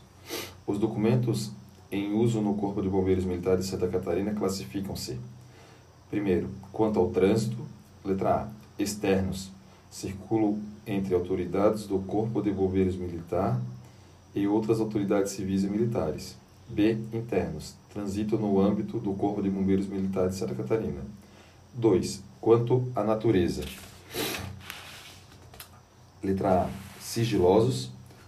Tratam de assuntos que, por sua natureza, devem ser de conhecimento restrito e, portanto, requerem medidas especiais de salvaguarda para sua custódia e divulgação. O envelope desse tipo de correspondência deve conter o carimbo ou expressão reservado em destaque, bem como no documento deve constar acima do timbre e no rodapé a mesma expressão em cada página e B. Ostensivos, aquele cujo conhecimento, cujo conhecimento por outras pessoas, além do destinatário, não apresenta inconvenientes. Todavia, a divulgação pela mídia depende do consentimento da autoridade responsável por sua expedição. 3. Quanto à tramitação. A. Normais, aqueles cujos estudos, solução e tramitação devem ser realizados em até oito dias úteis. B. Urgentes, aqueles cujo estudo, solução e tramitação devem ser realizados em até 48 horas. C. Urgentíssimo, aquele cujo estudo, solução e tramitação devem ser imediatos.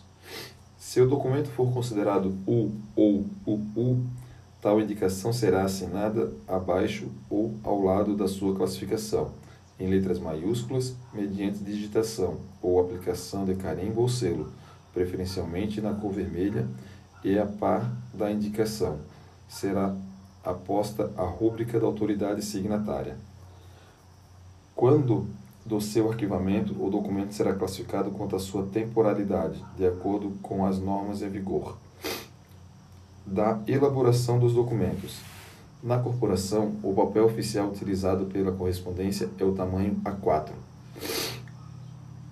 Em praticamente todos os documentos se utiliza o timbre, que visa identificar a origem do documento. Nele estão contidos os diversos escalões hierárquicos até o elemento subordinado expedidor.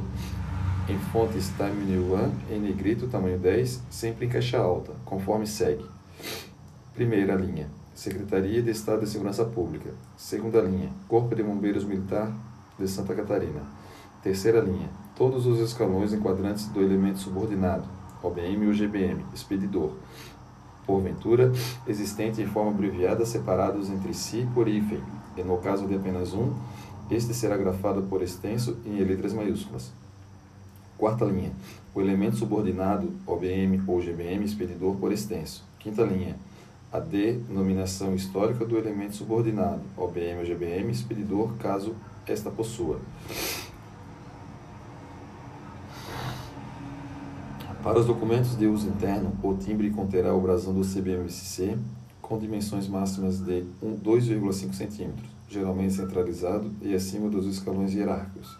Já para os documentos destinados ao público externo, conterá o brasão do Estado.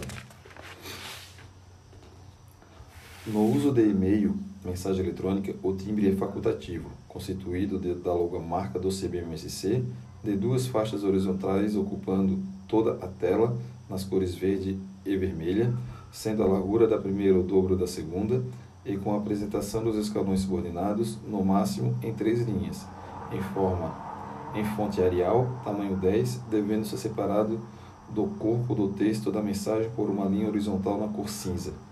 Primeira linha, Corpo de Bombeiros Militares de Santa Catarina. Segunda linha, todos os escalões enquadrados do elemento subordinado, OBM ou GBM expedidor, porventura existentes, em forma abreviada, separados entre si por hífen, e no caso de apenas um, este será grafado por extenso. Terceira linha, o elemento subordinado, OBM ou GBM expedidor, por extenso. No texto em si, dos documentos físicos, a fonte permanece a mesma do timbre, Times New Roman, Times New Roman, porém em tamanho 12, as margens estabelecidas no artigo 32 e G1001BM. Sempre que houver necessidade, o texto pode ser desdobrado em itens, subitens ou outras subdivisões de modo que as ideias se apresentam definidas em cada item, subitem ou subdivisões e em correlação com as anteriores, conforme segue. O primeiro item será destinado à exposição concisa e precisa do fato, apresentação do problema ou comunicação de uma situação existente. Serão numerados em algarismos arábicos, seguindo de ponto e um espaço em branco. Quando o texto constar de um só item, este não será numerado poderão ser grafados em negrito e letras maiúsculas, quando se confundirem com títulos, sem pontuação ao final. Exemplo 1. Finalidade. Com relação aos subitens, que poderão ser sublinhados quando se confundirem com títulos, sua designação é feita com letras minúsculas, devendo, após a letra indicadora, seguir-se um ponto e um espaço em branco. A subdivisão seguinte é feita com algarismos arábicos seguidos do sinal de fechar parênteses e de um espaço em branco. Se outras subdivisões forem necessárias, serão feitas com letras minúsculas seguidas do sinal de fecha parênteses e um espaço em branco. Caso ainda sejam necessárias subdivisões, essas serão designadas sucessivamente por algarismos arábicos, entre parênteses, letras minúsculas entre parênteses e a partir daí por hífens. Nas sequências de subitens e das outras subdivisões, o penúltimo elemento poderá ser pontuado com ponto e vírgula seguido de conjunção aditiva e quando de caráter cumulativo ou da conjunção alternativa ou se a sequência for disjuntiva. Nos e-mails, a divisão do texto também é diferente. Os itens serão numerados em algarismos romanos seguidos de ponto. A subdivisão seguinte é feita com letras minúsculas seguidos de ponto, e caso ainda sejam necessários subdivisões, estas serão designadas sucessivamente por algarismos romanos entre parênteses, letras minúsculas entre parênteses e a partir daí por hífens. Nos documentos de uso interno, sejam físicos ou eletrônicos, o fecho é constituído exclusivamente pela assinatura da autoridade competente, seu nome, posto, graduação e cargo, não devendo ser utilizar sequer as expressões atenciosamente ou respeitosamente. Estas últimas devem constar apenas nos documentos destinados ao público externo. A assinatura dos documentos internos deve estar centralizada na página e constituir-se da seguinte forma: traço horizontal de extensão variável e sob esse traço em uma primeira linha, o nome da autoridade signatária em letras maiúsculas e negrito, seguido de um espaço horizontal, hífen, um espaço horizontal e a abreviatura do seu posto e graduação, seguido das iniciais BM, também em negrito. Em uma segunda linha, seu cargo ou a sua função, e o elemento subordinado, abreviados ou não. Se o signatário for o comandante-geral, cadete ou aluno do curso de formação de sargento, cabos ou soldados, o posto ou título precederá o nome. Os documentos a serem assinados pelo comandante-geral não terão traço para assinatura. Nos documentos destinados ao meio civil ou a organizações não integrantes da corporação, não haverá traço horizontal, será disposto com alinhamento à esquerda, porém ao centro da página, em letras minúsculas e iniciais maiúsculas, seguido de um traço horizontal, hífen, outro espaço e o posto graduação por extenso, seguido das iniciais BM, tudo em negrito. Em uma segunda linha, o seu cargo ou a sua função e OBM, tudo por extenso, com a ressalva de que se o signatário for o comandante-geral, cadete ou aluno do curso de formação de sargentos, cabos e soldados, o posto graduação precederá o nome. Apesar de não estar normatizado, orienta-se que, que, os documentos destinados ao público externo tenham no rodapé dados da organização emitente, tais como endereço, telefone e e-mail do contrato. Siglas e abreviaturas. Apesar de serem bastante importantes por conferirem maior dinamicidade ao fluxo de informações, o emprego abusivo de abreviaturas e siglas deve ser evitado, a fim de facilitar a compreensão do texto.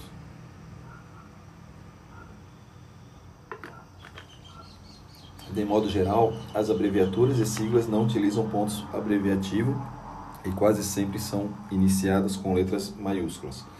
Uma das exceções fica por conta da palavra artigo, grafada com o ponto e que será utilizada com sua inicial maiúscula somente quando estiver em início de frases. As outras exceções são em relação aos dias da semana e aos meses, escritos em letras minúsculas. Regras gerais: as siglas e abreviaturas serão usadas sem pontuação, sem acentuação, sinais diacríticos, não admitirão plural e nem flexão de gênero. Exemplo: bombeiro militar, bombeiros militares, bombeiros militares, 1BM, 2BM, 2BM. Para a palavra número, as abreviaturas N número e número maiúsculo, esta última somente em caso de classificação tipo do documento está grafado todo em letra maiúscula. Exemplo, ofício número, portaria número, lei estadual número. Datas e horas. Os dias do mês inferiores a 10 serão sempre escritos, escritos com um dígito, o primeiro dia em ordinal, os dias da semana, somente para completar as designações de datas, serão assinados abreviados. Os meses são indicados por extenso ou em algarismos arábicos, ou abreviados por meio das três primeiras letras, minúsculas ou maiúsculas, excetuando-se o mês de maio, que é escrito sempre por extenso. Os anos correspondentes ao século presente serão representados pelos algarismos das dezenas e unidades. Aqueles correspondentes aos séculos passados ou futuros serão representados pelos quatro algarismos. As datas serão escritas na seguinte ordem: dia, mês, ano e dia da semana, quando necessário, inserindo-se um espaço horizontal entre as partes as horas são representadas por quatro algarismos, nos quais os dois primeiros indicam horas e os dois últimos os minutos, seguindo da letra H. Também podem ser usadas as regras gramaticais da língua portuguesa que indicam as horas com a letra H entre as horas e minutos. As designações de datas com horas serão escritas da seguinte maneira: Aqui é, é uma forma que tem que ser lida aqui e visualizada.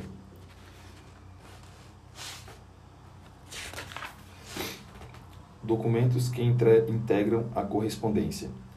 Boletim interno.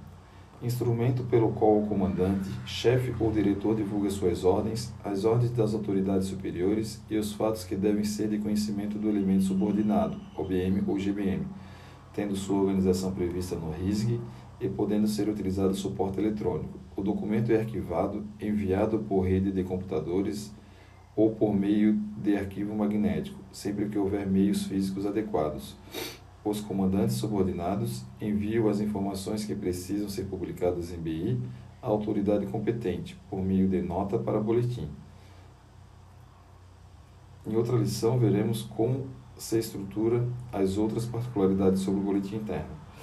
Encaminhamento é o ato exarado, de forma simplificada e sucinta, de um documento em trânsito ou em folha anexa ao mesmo, para providências, conhecimento, complementação da instrução nele contida ou como informação, podendo substituir ofícios de mero encaminhamento. Ofício forma de correspondência utilizada pela autoridade militar com a finalidade de tratar de assuntos oficiais, podendo ser utilizado suporte eletrônico, o documento é arquivado e enviado por rede de computadores ou por meio de arquivo magnético, porém continua sendo um ofício, ou ser substituído por mensagem eletrônica, sempre que houver meios físicos adequados. É adotado um modelo de ofício específico para a tramitação interna e outro modelo destinado ao público externo, baseado no Manual de Redação do Governo do Estado é importante destacar que, em ambos os documentos, não se deve utilizar chavões, tais como reiteramos protestos de estima e consideração, sendo o que tínhamos para o momento, aproveitamos o ensejo para, sem mais para o momento, subscrevo-me. Todas essas expressões nos documentos externos são substituídas por respeitosamente para a autoridade superior ao designatário ou atenciosamente para a autoridade de mesma hierarquia ou de hierarquia inferior em consonância com o estabelecido na Instrução Normativa número 04 de 92 da Presidência da República. No ofício interno, por sua vez, nem essas expressões são utilizadas, já que o fecho se restringe à assinatura, não possuindo qualquer fecho de cortesia. Parte. Correspondência que tramita no âmbito de um elemento subordinado, OBM ou GBM, por meio do qual o militar se comunica com um ou seus pares com um de seus pares ou superior hierárquico em objetivo de serviço, podendo ser utilizado suporte eletrônico, o documento é arquivado e enviado por rede de computadores ou por meio de arquivo magnético, porém continua sendo uma parte, ou substituída por mensagem eletrônica sempre que houver meios físicos adequados.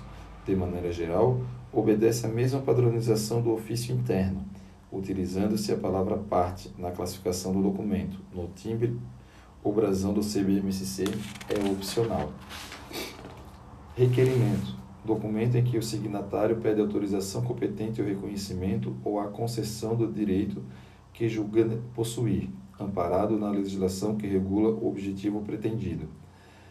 Segue também as disposições estabelecidas para o ofício interno, com pequenas diferenças, tais como, na classificação do documento é utilizada apenas a palavra requerimento em negrito, o assunto é substituído por objeti, objeto e não há espaço para referências e anexos. O texto deve ser sempre escrito na terceira pessoa do singular e no último item. O requerente deverá declarar que é a primeira vez que requer e, caso contrário, os despachos dados nos requerimentos anteriores, bem como as datas e locais onde estão publicados. O requerimento sempre é destinado diretamente para a autoridade competente, geralmente o comandante geral mas entregue no elemento subordinado e seguirá por meio de escalão de comando, munido de informação sobre o requerente. Documento produzido geralmente na na ajudância do BBM e demais documentos necessários ao seu estudo e decisão até a autoridade competente, que é o espaço final. Mensagem eletrônica, destinada à rápida comunicação entre as partes interessadas, via rede de computadores, podendo substituir outros documentos de correspondência militar. As IG 1002-BM regulam o padrão que deve possuir esse tipo de correspondência. Cada elemento subordinado possui contas de e-mails funcionais, as quais devem ser periodicamente monitoradas e utilizadas quando do envio de informações oficiais, sendo proibido o uso de e-mails pessoais para essas finalidades, mesmo que se trate de contas pessoais com domínio do CBMSC. Quando da configuração da conta, caso sejam utilizados aplicativos de gerenciador de e-mails no computador ou celular, o usuário responsável deverá tomar o cuidado de sempre configurar com o nome do remetente a função e ou o cargo, a seção, o ELSUB, OBM o GBM e a cidade, jamais o seu nome. Exemplo. Certo comandante do primeiro BBM Florianópolis, Errado, Tenente Coronel BM Fulano de Tal. No caso de envio de mensagem eletrônica para o público externo, apesar de não haver padronização, recomenda-se a utilização do fecho de cortesia, respeitosamente ou atenciosamente. A substituição da abreviatura NR por número no campo assunto, além da grafia completa do posto graduação do signatário e a omissão do traço horizontal acima da assinatura. Após a assinatura, haverá uma linha horizontal cinza em toda a extensão da tela, e abaixo desta linha, em fonte Arial tamanho 8, junto à margem esquerda da tela deverá constar, na primeira linha, o endereço, número, bairro, cidade e CEP do elemento subordinado, e na segunda linha, os telefones. Tramitação, arquivamento e eliminação de documentos. Tramitação da correspondência. A correspondência será remetida diretamente ao destinatário, respeitados os canais técnicos e de comando. Em todo elemento subordinado haverá um serviço de correio, organizado para recebimento, protocolo, expedição e arquivo da correspondência oficial que nela tramitar. Na prática, esse serviço é prestado pelas ajudâncias, sargenteações e secretarias dos elementos subordinados, que possuem, dentre suas atribuições, o controle da documentação que tramita nesses locais. O manuseio da correspondência sigilosa deve ser feito exclusivamente pelo destinatário. Além do controle em cada sub, que é o elemento subordinado, todo documento que tramita nos órgãos e entidades da administração pública direta, autarquia e fundações deve ser dado por meio do Sistema de Gestão de Protocolos Eletrônicos, é o SGPE, por força da Instrução Normativa número 2 de 16 de junho de 2011, da Secretaria de Estado da Administração. O SGPE foi criado com o objetivo de otimizar o gerenciamento de documentos e processos administrativos, possibilitando que os usuários que tenham interesse em determinado processo possam acompanhar sua tramitação, bem como os despachos e demais documentos e informações acrescentadas. Além disso, o sistema também visa reduzir a burocracia nos órgãos e eliminar gradativamente a utilização de papel, com vistas à tramitação somente por meio digital. Arquivamento e eliminação de documentos. Os expedientes serão arquivados onde tiver sede o destinatário ou a autoridade que emitir o despacho final. Esse local é chamado de arquivo corrente, possibilitando frequentes consultas aos documentos. Após um determinado período, os documentos serão transferidos do arquivo corrente para o arquivo intermediário onde permanecerão até a sua destinação final, quando serão eliminados ou recolhidos para a guarda permanente. O tempo de permanência em cada um dos locais é definido pela tabela de temporalidade. Além das prescrições contidas nas IG 1001-BM, quanto ao arquivamento, ao acesso e à eliminação de documentos, serão observados também a política estadual de arquivos públicos e privados ou a política nacional a legislação que trata de assuntos sigilosos, ou previstos no regulamento interno e dos serviços gerais, e nas instruções gerais para a avaliação de documentos no Exército, as prescrições atinentes aos documentos de natureza sigilosas constam da legislação que trata da salvaguarda dos assuntos sigilosos do Exército Brasileiro. Serão arquivados na diretoria do pessoal depois de solucionados os processos oriundos de requerimentos dirigidos ao secretário de Segurança Pública ou comandante-geral do Corpo de Bombeiros Militar de Santa Catarina, ou militares ou ex-militares, bem como os processos de transferência para reserva ou afastamento do serviço ativo, quaisquer que sejam o destinatário ou a espécie de documento inicial. Assim finalizamos a lição 3.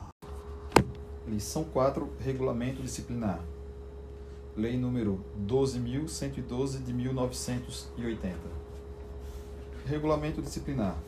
Artigo 1 O regulamento disciplinar da Polícia Militar do Estado de Santa Catarina tem por finalidade especificar e classificar as transgressões disciplinares, estabelecer normas relativas à amplitude e à aplicação das punições disciplinares, a classificação do comportamento policial militar das praças e a interposição de recursos contra a aplicação das punições. Parágrafo único. São também tratadas em parte nesse regulamento as recompensas específicas no Estatuto dos Policiais Militares. Especificadas no Estatuto dos Policiais Militares. Artigo 4 Para efeito desse regulamento, todas as organizações policiais militares, tais como quartel do Comando Geral, comandos de policiamento, estabelecimentos, diretorias, repartições, escolas, campos de instrução, centros de formação e aperfeiçoamento, unidades operacionais e outras, inclusive as de bombeiros, serão denominadas de OPM. E os comandantes, diretores e chefes de OPM serão denominados comandantes. Princípios gerais da hierarquia e disciplina. Artigo 5 A hierarquia militar é a ordenação da autoridade em níveis diferentes, dentro da estrutura das Forças Armadas e das Forças Auxiliares, por postos e graduações. Artigo 6 A disciplina policial militar é a rigorosa observância e o acatamento integral das leis, regulamentos, normas e disposições, traduzindo-se pelo perfeito cumprimento do dever por parte de todos e de cada um dos componentes do organismo policial militar. Parágrafo 2 a disciplina e o respeito à hierarquia devem ser mantidos permanentemente pelos policiais militares na ativa e na inatividade. Artigo 7. As ordens devem ser prontamente obedecidas. Parágrafo 1. Cabe ao policial militar a inteira responsabilidade pelas ordens que der e pelas consequências que delas advierem. Parágrafo 2. Cabe ao subordinado, ao receber uma ordem, solicitar os esclarecimentos necessários ao seu total entendimento e compreensão. Parágrafo 3. Quando a ordem importa em responsabilidade criminal para o executante, poderá o mesmo solicitar sua confirmação por escrito, cumprido a autoridade que a emitiu atender a solicitação. Parágrafo 4. Cabe ao executante que exorbitar no cumprimento de ordem recebida a responsabilidade pelos excessos e abusos que cometer. Esfera da ação do regulamento disciplinar e competência para sua aplicação. Artigo 8 Estão sujeitos a esse regulamento os policiais militares na ativa e os na inatividade. Parágrafo 2 Os alunos de órgãos específicos de formação de policiais militares também estão sujeitos aos regulamentos, normas e prescrições das OPM em que estejam matriculados. Parágrafo 3 As disposições desse regulamento aplicam-se aos policiais militares na inatividade quando, ainda no meio civil, se conduzam inclusive por manifestações através da imprensa, de modo a prejudicar os princípios da hierarquia, da disciplina, do respeito e do decoro policial militar. Artigo 9. A competência para aplicar as prescrições contidas nesse regulamento é conferida ao cargo e não ao grau hierárquico, sendo competentes para aplicá-las. 1. Um, o governador do Estado a todos os integrantes da Polícia Militar. 2. O comandante-geral a todos os integrantes da Polícia Militar. 3. O chefe da Casa Militar aos que estiverem sob sua chefia. 4. Ao chefe do Estado-Maior da PM, ao subchefe do Estado-Maior da PM, os comandantes de policiamento regionais, do Corpo de Bombeiros, os diretores, o ajudante-geral, o comandante do centro de ensino, o chefe da assessoria militar, da Secretaria da Segurança Pública, o chefe da assessoria parlamentar e o chefe da assessoria jurídica aos que servirem sob suas ordens. 5. Os comandantes de unidade operacional PM ou de bombeiros a nível de batalhão, aos comandantes ou chefes de órgãos de apoio da Polícia Militar e o comandante de batalhão de comando e serviço aos que servirem sob suas ordens. 6. Os comandantes das subunidades operacionais PM ou de bombeiros a nível de companhia aos que servirem sob suas ordens. 7. Os comandantes de pelotão destacados ou seção de combate a incêndio aos que servirem sob suas ordens. Artigo 10. Todo policial militar que tiver conhecimento de um fato contrário à disciplina deverá participar ao seu chefe imediato, por escrito ou verbalmente. Nesse último caso, deve confirmar a participação por escrito no prazo máximo de 48 horas. Especificações das transgressões. Artigo 12. Transgressão disciplinar é qualquer violação dos princípios da ética, dos deveres e das obrigações policiais militares na sua manifestação elementar e simples e qualquer omissão ou ação contrária aos preceitos estatuídos em leis, regulamentos, normas ou disposições, desde que não constituam um crime. Artigo 13. São transgressões disciplinares. 1 todas as ações ou omissões contrárias à disciplina policial militar especificadas no anexo 1 do RD, RDP-MSC. 2. Todas as ações, omissões ou atos não especificados no anexo citado que afetam a honra pessoal, o pundonor policial militar, o decoro da classe, ou o sentimento do dever e outras prescrições contidas no Estatuto dos Policiais Militares, leis e regulamentos, bem como aqueles praticados contra regras e ordens de serviços estabelecidos por autoridade competentes. Julgamento das transgressões. Artigo 14. O julgamento das transgressões deve ser precedido de um exame e de uma análise que considerem 1. Um, os antecedentes do transgressor. 2. As causas que a determinaram. 3. A natureza dos fatos ou os atos que a envolveram. 4. As consequências que dela possam advir. Artigo 15. No julgamento das transgressões podem ser levantadas causas que justifiquem a falta ou circunstâncias que a atenuem e ou a agravem, sendo que não haverá punição quando for reconhecida qualquer causa de justificação. Artigo 16. São causas de justificação. 1. ter sido cometida a transgressão na prática de ação meritória, no interesse do serviço ou da ordem pública. 2. Ter sido cometida a transgressão em legítima defesa própria ou de outrem. 3. Ter sido cometida a transgressão em obediência à ordem superior. 4. Ter sido cometida a transgressão pelo uso imperativo de meios violentos a fim de compelir o subordinado a cumprir rigorosamente o seu dever, no caso de perigo, necessidade urgente, calamidade pública, manutenção da ordem e da disciplina. 5. Ter havido motivo de força maior, plenamente comprovado e justificado. 6 nos casos de ignorância plenamente comprovada, desde que não atente contra os sentimentos normais do patriotismo, humanidade e probidade. Artigo 17. São circunstâncias atenuantes: 1. Um, bom comportamento. 2. Relevância de serviços prestados. 3. Ter sido cometida a transgressão para evitar mal maior. 4. Ter sido cometida a transgressão em defesa própria, de seus direitos ou de outrem, desde que não constitua causa de justificação. 5. Falta de prática do serviço. Artigo 18. São circunstâncias agravantes. 1. Um, mau comportamento. 2. Prática simultânea ou conexão de duas ou mais transgressões. 3. Reincidência da transgressão mesmo punindo verbalmente. 4. Conluio de duas ou mais pessoas. 5. Ser praticada a transgressão durante a execução do serviço. 6. Ser cometida a falta em presença de subordinado. 7 ter abusado o transgressor de sua autoridade hierárquica. 8. Ser praticada a transgressão com premeditação. 9. Ter sido praticada a transgressão em presença de tropa. 10. Ter sido praticada a transgressão em presença de público. Classificação das transgressões. Artigo 19. A transgressão da disciplina deve ser classificada desde que não haja causas de justificação em 1. Um, leve, 2. média, 3. grave. Parágrafo único. A, a classificação da transgressão compete a quem couber aplicar a punição. Artigo 20. A transgressão da disciplina deve ser classificada como grave quando, não chegando a constituir crime, constitua a mesma ato que afete o sentimento do dever, a honra pessoal, o pundonor militar ou o decoro de classe. Punições disciplinares. Artigo 21.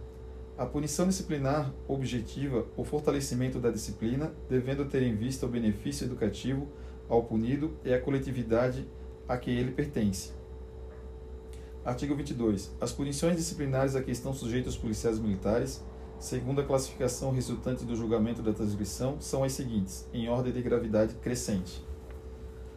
Artigo 23. A advertência é a forma mais branda de punir. Consiste numa correção feita verbalmente ao transgressor, podendo ser em caráter particular, particular ou ostensivamente. Artigo 24. Repreensão é uma censura enérgica ao transgressor, publicada em boletim e que não priva o punido da liberdade. Artigo 25. Detenção consiste no cerceamento da liberdade do punido, o qual deve permanecer no local a que lhe for determinado, normalmente o quartel, sem que fique, no entanto, confinado. Parágrafo 1. O detido comparece a todos os atos de instruções e serviços. Parágrafo 2. Em casos especiais, a critério da autoridade que aplicou a punição, o oficial ou o aspirante a oficial pode ficar detido em sua residência. Artigo 26. Prisão e prisão em separado. Consiste no confinamento do punido em local próprio e designado para tal. Artigo 27. A prisão deve ser cumprida sem prejuízo da instrução e dos serviços internos. Quando o for com prejuízo, esta condição deve ser declarada em boletim. Parágrafo único. A punição, o punido, fará suas refeições no refeitório da OPM, a não ser que o comandante determine o contrário. Artigo 28. Em casos especiais, a punição de prisão para praças de graduação inferior a subtenente pode ser agravada para prisão em separado, devendo o punido permanecer isolado, fazendo suas refeições no local da prisão. Esse agravamento não pode exceder a metade da punição aplicada. Parágrafo único. A prisão em separado deve constituir a parte inicial do cumprimento da punição. Artigo 29. Licenciamento e exclusão a bem da disciplina. Consistem no afastamento ex officio do policial militar das fileiras da corporação, conforme prescrito no Estatuto dos Policiais Militares.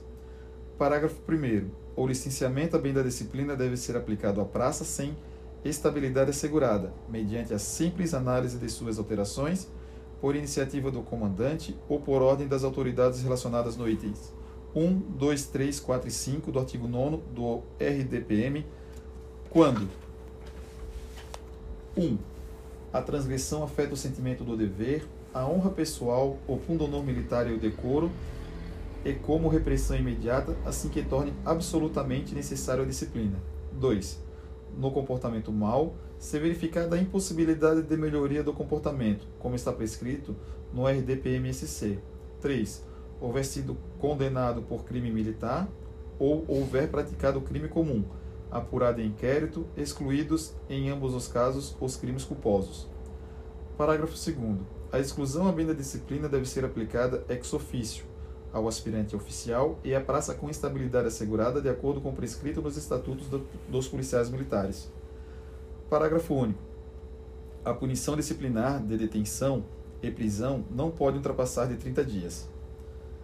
Normas para aplicação e cumprimento das punições. Artigo 30. A aplicação da punição compreende uma nota de punição, a qual contém uma descrição sumária, clara e precisa dos fatos e circunstâncias que determinaram a transgressão e a consequente publicação em boletim interno da OPM. Parágrafo 1. Enquadramento é a caracterização da transgressão acrescida de outros detalhes relacionados com o comportamento do transgressor, cumprimento da punição ou justificação. No enquadramento, são necessariamente mencionados: 1. Um, a transgressão cometida, em termos precisos e sintéticos, e a especificação em que a mesma incida pelos números constantes no anexo 1 ou pelo item 2 do artigo 13 do RDPMSC. Não devem ser emitidos comentários deprimentes e ou ofensivos, sendo, porém, permitidos os ensinamentos decorrentes desde que não contenham alusões pessoais. 2. Os itens, artigos e parágrafos das circunstâncias atenuantes e ou agravantes ou causas de justificação. 3. A classificação da transgressão. 4. A punição imposta. 5. O local de cumprimento da punição, se for o caso. 6 a classificação do comportamento militar em que a praça punida permaneça ou ingresse. 7. A data de início do cumprimento da punição, se o punido tiver sido recolhido de acordo com o parágrafo 2 do artigo 10 do RDPMSC. 8. A determinação para posterior cumprimento, se o punido estiver baixado, afastado do serviço ou à disposição de outra autoridade. Parágrafo 2. Publicação em boletim é o ato administrativo que formaliza a aplicação da punição ou a sua justificação. Parágrafo 3. Quando ocorrer causa de justificação no enquadramento e na publicação em boletim, menciona-se a justificação da falta, em lugar da punição imposta. Artigo 32. A publicação da punição imposta ao oficial ou aspirante oficial, em princípio, deve ser feita em boletim reservado, podendo ser em boletim ostensivo, se as circunstâncias ou a natureza da transgressão assim o recomendarem. Na aplicação da punição, a autoridade julgadora adotará como base a sanção indicada para uma das transgressões disciplinares especificadas no anexo 1 do RPAD, podendo aplicar punição maior ou menor a partir da análise de que trata o artigo 14, bem como o reconhecimento das circunstâncias atenuantes e agravantes previstas nos artigos 17 e 18, respectivamente, do Decreto 12.112 de 80, que é o Regulamento Disciplinar dos Militares Estaduais. Modificação na aplicação das punições. Artigo 41. A modificação da aplicação de punição pode ser realizada pela autoridade que a aplicou ou por outra, superior e competente quando tiver conhecimento dos fatos que recomendem tal procedimento. Parágrafo único. As modificações da aplicação de punição são: artigo 42. Anulação da punição consiste em tornar sem efeito a aplicação do mesmo. Parágrafo 1. Deve ser concedida quando for comprovado ter ocorrido injustiça ou ilegalidade na sua aplicação. Artigo 45. Relevação da punição. Consiste na suspensão do cumprimento da punição imposta. Parágrafo único. A relevação da punição pode ser concedida: 1. Um, quando ficar comprovado que foram atingidos os objetivos visados com a aplicação da mesma independentemente do tempo de punição a cumprir. 2. Por motivo de passagem de comando ou data nacional, quando já tiver sido cumprida pelo menos metade da punição. Artigo 46. Atenuação da punição. Consiste na transformação da punição proposta ou aplicada em uma menos rigorosa, se assim o exigir o interesse da disciplina e da ação educativa do punido. Artigo 47 a agravação da punição consiste na transformação da punição proposta ou aplicada em uma mais rigorosa, se assim o exigir o interesse da disciplina e da ação educativa do punido. Parágrafo 1. A prisão em separado é considerada uma das formas de agravação da punição. Artigo 48. São competentes para anular, relevar, atenuar e agravar as punições impostas por si ou, seu, ou por seus subordinados as autoridades discriminadas no artigo 9 do RDP-MSC, devendo esta decisão ser justificada em boletim. Classificação, reclassificação e melhoria, e melhoria do comportamento. Artigo 49. O comportamento do policial militar das praças espelha o seu procedimento civil e policial militar sobre o ponto de vista disciplinar. Parágrafo 1. A classificação, a reclassificação e a melhoria de comportamento são de competência do comandante geral e dos comandantes de OPM, observando o disposto no RDP-MSC e necessariamente publicadas em boletim. Parágrafo 2 Ao ser incluída na Polícia Militar, a praça será classificada no comportamento bom. Artigo 50. O comportamento policial militar das praças deve ser classificado em 1. Um, excepcional, quando, quando no período de oito anos de efetivo serviço não tenha sofrido qualquer punição disciplinar. 2. Ótimo, quando no período de 4 anos de efetivo serviço tenha sido punido com até uma detenção. 3. Bom, quando no período de 2 anos de efetivo serviço tenha sido punido com até duas prisões. 4. Insuficiente, quando no período de um ano de efetivo serviço tenha sido punido com até duas prisões. 5. Mal, quando no período de um ano de efetivo serviço tenha sido punido com mais de duas prisões. Artigo 51. A reclassificação e a melhoria do comportamento das praças deve ser feita automaticamente, de acordo com os prazos e critérios estabelecidos no artigo 50, a partir da data em que encerrar o cumprimento da punição. Artigo 52. A classificação é classificada no comportamento mau, qualquer que seja o comportamento anterior, a praça condenada por crime de qualquer natureza, após o trânsito em julgado, ainda que beneficiada por sursis bem como a que for punida com mais de 20 dias de prisão, agravada para prisão em separado ou sem fazer serviço. Parágrafo único. Em caso de condenação com o benefício do sursis, a pena principal é que determina a punição para efeito da contagem de tempo. Artigo 53. Para efeito de classificação, reclassificação e melhoria de comportamento. 1. Um, duas repreensões equivalem a uma detenção. 2 Quatro repreensões equivalem a uma prisão. 3. Duas detenções equivalem a uma prisão. Direitos e recompensas. Apresentação de recursos. Artigo 54.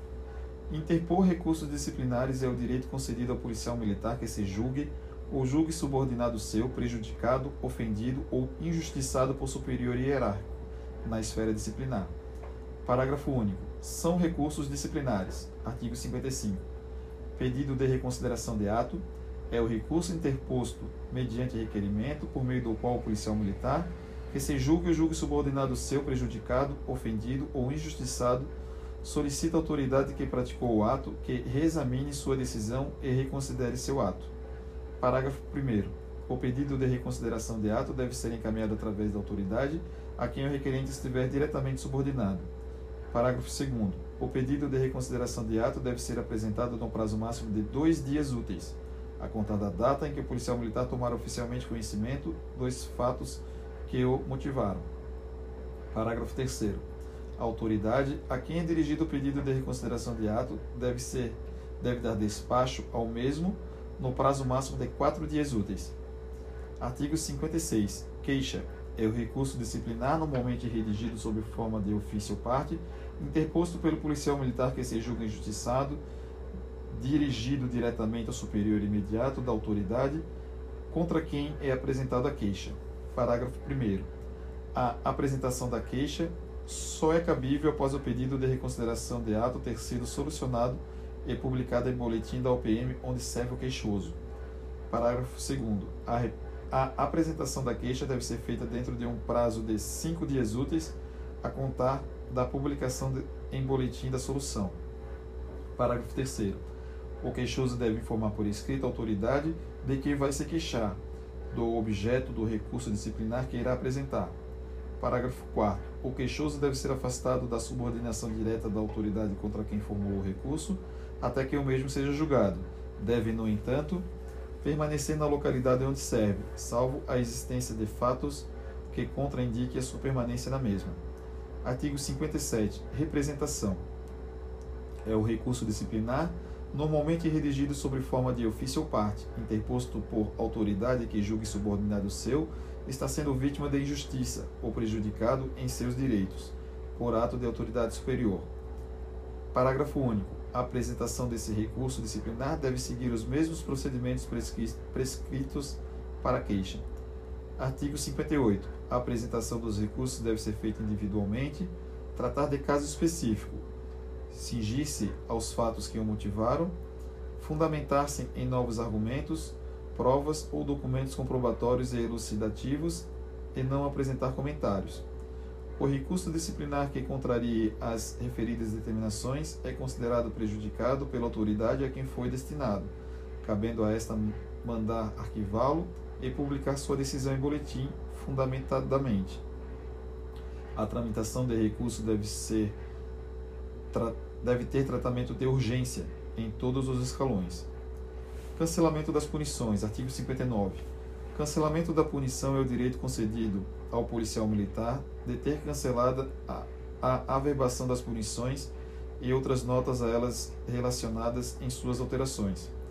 Artigo 60. O cancelamento de punição pode ser conferido ao policial militar que o requerer dentro das seguintes condições: 1. Um, não ser o transgressor objeto da punição, atentatório ao sentimento do dever, à honra pessoal, ao pundonor policial militar e ao decoro da classe. 2. Ter bons serviços prestados, comprovados pela análise de suas alterações. 3. Ter conceito favorável de seu comandante. 4. Ter completado sem qualquer punição. A. 4 anos de efetivo serviço quando a punição a cancelar for prisão. B. 3 anos de efetivo serviço quando a punição a cancelar for detenção. C. 2 anos de efetivo serviço quando a punição a cancelar for repreensão. Artigo 61. A entrada de requerimento solicitando cancelamento da punição, bem como a solução dada ao mesmo, devem constar em boletim. Parágrafo único. A solução do requerimento de cancelamento de punição é de competência do comandante-geral. Artigo 62. O comandante-geral pode cancelar uma ou todas as punições do policial militar que tenha prestado comprovadamente relevantes serviços, independentemente das condições enunciadas anteriormente e do requerimento do interessado. Parágrafo único. As punições escolares que não sejam de ordem moral poderão ser canceladas por ocasião de conclusão de curso a critério do comandante da OPM de ensino, independentemente de requerimento ou tempo de serviço sem punição. Das recompensas. Artigo 64. Recompensas constituem reconhecimento dos bons serviços prestados dos policiais militares. Artigo 65 além de outras previstas em leis e regulamentos especiais, são recompensas policiais militares. Artigo 66. O elogio pode ser individual ou coletivo. Parágrafo 1.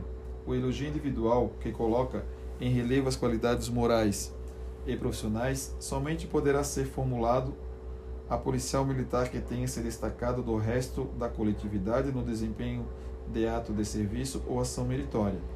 Parágrafo 3. O elogio coletivo visa a reconhecer e a ressaltar um grupo de policiais militares ou fração de tropa ao cumprir destacadamente uma determinada missão. Artigo 67. As dispensas do serviço como recompensa podem ser 1. Um, dispensa total de serviço, que isenta de todos os trabalhos da OPM, inclusive os de instrução. 2. Dispensa parcial do serviço, quando isenta de alguns trabalhos, que devem ser especificados a concessão. Parágrafo 2. A dispensa total de serviço é regulada por dia de 24 horas, contadas de boletim a boletim. A sua publicação deve ser feita no mínimo 24 horas antes do seu início, salvo motivo de força maior. Artigo 68. A dispensa total do serviço como recompensa no decorrer de um ano civil, poderá ser concedida pelas autoridades constantes no artigo 9 do RDP-MSC nos seguintes limites: 1. Um, as referidas nos itens 1 e 2 até 30 dias consecutivos. 2. As referidas no item 3 até 10 dias. 3. As referidas no item 4 até 8 dias. 4. As referidas no item 5 até 6 dias. 5. As referidas no item 6 e 7 até 4 dias. Artigo 69. Dispensa da revista do recolher e do pernoite nos centros de formação para alunos dos cursos de formação. As dispensas da revista do recolher e pernoitar no quartel podem ser incluídas em uma mesma concessão. Não justificam a ausência do serviço para o qual o aluno está ou for escalado e nem da instrução a que deve comparecer. Artigo 70 são competentes para conceder as recompensas às autoridades especificadas no artigo 9 do RDP-MSC. Artigo 71. São competentes para anular, restringir ou ampliar as recompensas às autoridades especificadas no artigo 9 do RDP-MSC, devendo essa decisão ser justificada em boletim. Disposições finais. Artigo 72. Os julgamentos a que forem submetidos os policiais militares perante Conselho de Justificação para Oficiais ou Conselho de Disciplina para Praças serão conduzidos segundo normas próprias ao funcionamento dos referidos conselhos. Parágrafo único. As causas determinantes que levam o policial militar a ser submetido a um desses conselhos, ex officio ou a pedido, e as condições para sua instauração, funcionamento e providências decorrentes estão estabelecidas na legislação que dispõe sobre os citados conselhos e da outras providências, Artigo 73. O comandante-geral baixará instruções complementares necessárias às interpretações, orientações e aplicação do RDP-MSC, às circunstâncias e casos não previstos no mesmo. Do processo administrativo disciplinar, PAD. O processo administrativo disciplinar no Corpo de Bombeiros Militares de Santa Catarina reger pelas normas contidas Regulamento do Processo Administrativo Disciplinar, RPAD, salvo legislação especial que lhe for aplicável. Essas instruções foram divididas nas seguintes fases, assegurando-se ao acusado o contraditório e ampla defesa. 1. Um, instauração. 2. Autuação. 3. Citação do acusado. 4. Defesa prévia. 5. Instrução. 6. Alegações finais. 7. Relatório da autoridade processante. 8 decisão da autoridade competente. 9. Recursal. Da instauração. A instauração é formalizada pela autoridade pela autuação da portaria, dos documentos que informam os fatos, termo de abertura, libelo acusatório, cópia da ficha funcional do acusado e sua citação. Citação. A autoridade processante citará, por meio do libelo acusatório, o acusado para apresentar a sua defesa prévia e se ver processar até decisão da autoridade competente, bem como para, querendo constituir defensor, arrolar testemunhas, pleitear a produção de provas e acompanhar os demais atos do processo. Defesa prévia. Citado no libelo acusatório e demais documentos do processo administrativo disciplinar, o acusado terá prazo de cinco dias úteis para apresentar defesa prévia por escrito, de próprio punho ou impressa, e devidamente assinada por si próprio ou por seu defensor a contagem do início do prazo começa no dia útil subsequente ao da ciência, em caráter excepcional, sem comprometer a eficácia e a oportunidade da ação disciplinar. O prazo para apresentar a defesa prévia poderá ser prorrogado a pedido da defesa, justificadamente por igual período, a critério da autoridade competente, Caso não deseje apresentar defesa, o acusado deverá manifestar por escrito, de próprio punho ou impresso e assinado. Instrução. Estabelecida a relação processual com a citação válida, a autoridade processante, na fase da instrução, promoverá a tomada de depoimentos, acariações, investigações e diligências cabíveis, objetivando a coleta de prova, recorrendo, quando necessário, a técnicos e peritos, de modo a permitir a completa elucidação dos fatos. A instrução assegurará ao acusado e contraditório e ampla defesa, com a utilização dos meios e recursos admitidos em direito. Em qualquer fase do processo será permitida a juntada de documentos. Todos os meios de prova moralmente legítimos, ainda que não especificados em lei, são hábeis para prover a veracidade dos fatos alegados no processo administrativo disciplinar. A autoridade processante poderá, desde que devidamente fundamentado, denegar pedidos considerados impertinentes, meramente protelatórios, ou de nenhum interesse para o esclarecimento dos fatos. Poderá ser indeferido o pedido de prova pericial, quando a comprovação do fato independer de conhecimento especial de perito. Havendo a oitiva de testemunhas, a autoridade processante deverá cientificar o acusado, informando data, local e hora para que, querendo, faça-se presente com ou sem o seu defensor, devendo todos assinar o termo de declaração. Alegações finais. Terminada a instrução, a autoridade processante promoverá a intimação do acusado e ou de seu defensor para vista ao processo e apresentação da defesa escrita de próprio punho ou impresso, em alegações finais, no prazo de cinco dias úteis. O início do prazo é a contar do dia subsequente ao do recebimento da intimação. Relatório. Concluída a defesa, cabe à autoridade processante elaborar relatório circunstanciado de tudo o que foi apurado nos autos, indicando inclusive o dispositivo transgredido, encaminhando a seguir o processo à autoridade delegante para o julgamento e ou providências cabíveis. Julgamento. O processo será julgado pela autoridade competente ou que delegou sua competência processual à autoridade processante, em no máximo 30 dias a contar do recebimento do processo ou do recebimento das alegações finais quando a autoridade processante for a própria autoridade delegante. Na aplicação da punição, a autoridade julgadora adotará com base a sanção indicada para uma das transgressões disciplinares especificadas no anexo 1 do RPAD, podendo aplicar punição maior ou menor a partir da análise de que trata o artigo 14, bem como o reconhecimento das circunstâncias atenuantes e agravantes previstas nos artigos 17 e 18, respectivamente, no Decreto 12.112 de 80, Regulamento Disciplinar dos Militares Estaduais. Lição 5: Lei e Regulamentos de Promoção de Praças.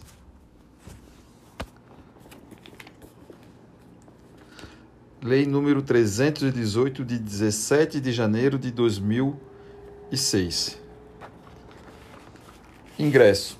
O ingresso no quadro de praças se dá através de concurso público, de provas ou provas e títulos, para preenchimento das vagas previstas nas leis de fixação de efetivo das instituições militares estaduais, que é a Lei Complementar número 582 de 30 de novembro de 2012. Quadro de carreira e complementar. Independentemente de vaga e sem passar por concurso de formação de cabo, é possível chegar à graduação de cabo após 12 anos de serviço.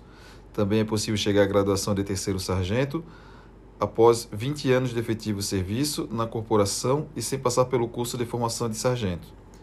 Critério de promoção: Promoção na graduação de cabo. Via de regra, há duas formas de ir a cabo: pelo quadro de carreira ou pelo quadro complementar. Quadro de carreira. Para alcançar a graduação de cabo no quadro de carreira, é necessário fazer curso de formação de cabo, o qual se dará nos seguintes termos: 30% das vagas ofertadas serão preenchidas por antiguidade na graduação de soldado, com no mínimo dois anos na categoria de primeira classe e 70% das vagas ofertadas serão preenchidas por soldados de primeira classe que, inscritos e submetidos a processo seletivos de provas, Classifique-se por mérito intelectual. Dentro dessa porcentagem, observada a ordem decrescente do conceito numérico final. Para os cursos de formação de cabos e sargentos também serão obedecidos o seguinte: capacidade de formação que as instituições militares do Estado possuem, capacidade orçamentária financeira do Estado, os limites estabelecidos pela Lei de Responsabilidade Fiscal. Quadro complementar. Para alcançar a graduação de cabo no quadro complementar, o militar na graduação de soldado deverá satisfazer aos seguintes requisitos: 12 anos ou mais de efetivo serviço na corporação, obter conceito favorável do seu comandante, chefe ou diretor, estar no mínimo no comportamento bom, ter sido aprovado em inspeção de saúde e no último TAF realizado antes da data de promoção, não incidir em qualquer outro impedimento de acesso em caráter temporário ou definitivo estabelecido na legislação pertinente. Após entrar no quadro complementar, é possível voltar ao quadro de carreira desde que seja realizado o curso de formação de cabo. Para isso, os cabos Juruna, como também, estão, como também são conhecidos os militares do quadro complementar, deverão ser submetidos a processo seletivo de provas e aprovados por mérito intelectual já citado anteriormente, ou mesmo realizado pelos militares do quadro de carreira, ou então mediante antiguidade na graduação, já que os militares do quadro complementar têm assegurados exclusivamente 10% sobre as vagas disponíveis para o curso de formação de cabo, conforme disposto na Lei Complementar 318 de 2006. Promoção para a graduação de sargento. Via de regra, há duas formas de ir a sargento, pelo quadro de carreira ou pelo quadro complementar. Quadro de carreira. Para alcançar a graduação de sargento no quadro de carreira, é necessário fazer o curso de formação de sargento, o qual se dará nos seguintes termos: 30% das vagas ofertadas serão preenchidas por antiguidade na graduação de cabo, com no mínimo dois anos nesta graduação. 70% das vagas ofertadas serão preenchidas por cabos com no mínimo dois anos na graduação, que inscritos e submetidos a processo seletivo de provas, classifiquem-se por mérito intelectual Dentro, dessa, dentro deste percentual, observada a ordem decrescente do conceito numérico final. Para os cursos de formação de cabos e sargentos, também serão obedecidos o seguinte: capacidade de formação que as instituições militares do Estado possuem, capacidade orçamentária financeira do Estado e os limites estabelecidos pela Lei de Responsabilidade Fiscal. Quadro complementar.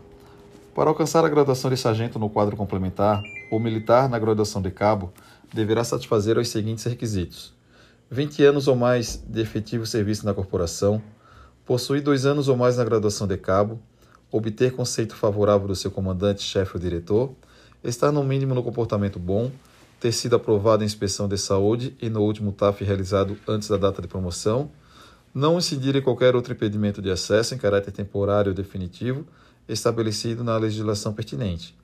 Após entrar no quadro complementar de sargento, e desde que tenha sido realizado o curso de formação de cabo, é possível voltar ao quadro de carreira contando que seja realizado o curso de formação de sargento. Para isso, os sargentos do Jurunas deverão ser submetidos a processo seletivo de provas e aprovados por mérito intelectual, já citado anteriormente, ou mesmo realizado pelos militares do quadro de carreira ou então, mediante antiguidade na graduação, já que os militares do quadro complementar têm assegurados exclusivamente 10% sobre as vagas disponíveis para o curso de formação de sargento, conforme disposto na Lei Complementar 318 de 2006. Caso o militar tenha sido promovido por cabo, tenha sido promovido a cabo pelo quadro complementar, não realizou o curso de formação de cabo e tenha sido promovido a sargento, também pelo quadro complementar, ou mesmo via de regra ficará estagnado na carreira. Promoção na graduação de sargento e para subtenente. As promoções de segundo, primeiro e subtenente serão um por antiguidade e três por merecimento e deverão cumprir os requisitos abaixo. Estar classificado pelo menos no comportamento bom, ter sido submetido à inspeção de saúde, ter realizado teste de aptidão física ou dele estar dispensado por junta médica incumbida da análise, ter no mínimo o seguinte intertício. Letra A. Para ir a segundo sargento, quatro anos como, primeiro, como terceiro sargento. B. Para ir a primeiro sargento, três anos como segundo sargento. C. Para ir a subtenente, três anos como primeiro sargento. Ter no mínimo metade do intertício previsto para sua graduação em serviço arregimentado, serviço prestado em quartel da Instituição Militar do Estado de Santa Catarina. Também será computado o tempo exercido na Secretaria de Estado de Segurança Pública e na Secretaria de Estado da Casa Civil. Além dos requisitos previstos acima, para ir à graduação no primeiro sargento, o militar deverá frequentar e ser aprovado no curso de aperfeiçoamento de sargentos, o CAS. Na falta absoluta de candidatos com intertício para promoção, o comandante-geral poderá reduzir pela metade este tempo. Quadro de acesso, antiguidade e merecimento. Quadro de acesso é a relação das praças habilitadas dentro do limite quantitativo e em condições de serem promovidos pelos critérios de merecimento ou antiguidade. O quadro de acesso é importante para as promoções das praças por antiguidade ou merecimento, pois apenas o primeiro terço mais antigo poderá ingressar no quadro de acesso e ser promovido. Por exemplo, se temos 30 segundos sargento, somente os 10 mais antigos serão chamados para o quadro de acesso. A exceção é caso tenha mais de 10 vagas, neste caso, mais de um terço é chamado e assim por diante. Promoção por antiguidade.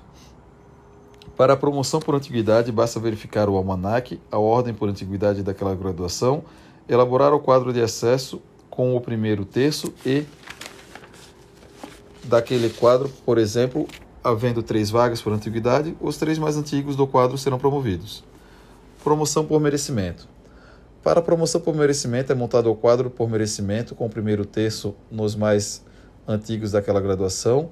A partir daí é preenchida a ficha de pontuação, modelo a qual avalia diversos requisitos, como tempo de serviço, cursos, comportamento militar, aptidão no TAF, entre outros.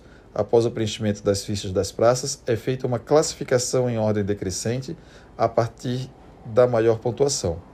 Vamos supor que existem 12 vagas para a promoção à graduação de subtenente e temos 60 primeiros sargentos na corporação. Primeiramente, apenas o primeiro terço, ou seja, os 20 mais antigos, irão para o quadro de acesso. Portanto, mesmo que o 21 obtenha muitos pontos por merecimento, ele não integrará o quadro de acesso. Como são 12 vagas e o critério de promoção a segundo sargento, primeiro sargento e subtenente é uma por antiguidade e três por merecimento, haverá três vagas por antiguidade e nove por merecimento. Após a confecção dos quadros de acesso, digamos que o primeiro sargento Nunes ficou na quarta posição no quadro de antiguidade e na décima posição no quadro de merecimento. Sendo assim, o mesmo não será promovido, pois não ficou dentro das vagas em nenhum dos quadros de acesso. Afastamento das praças.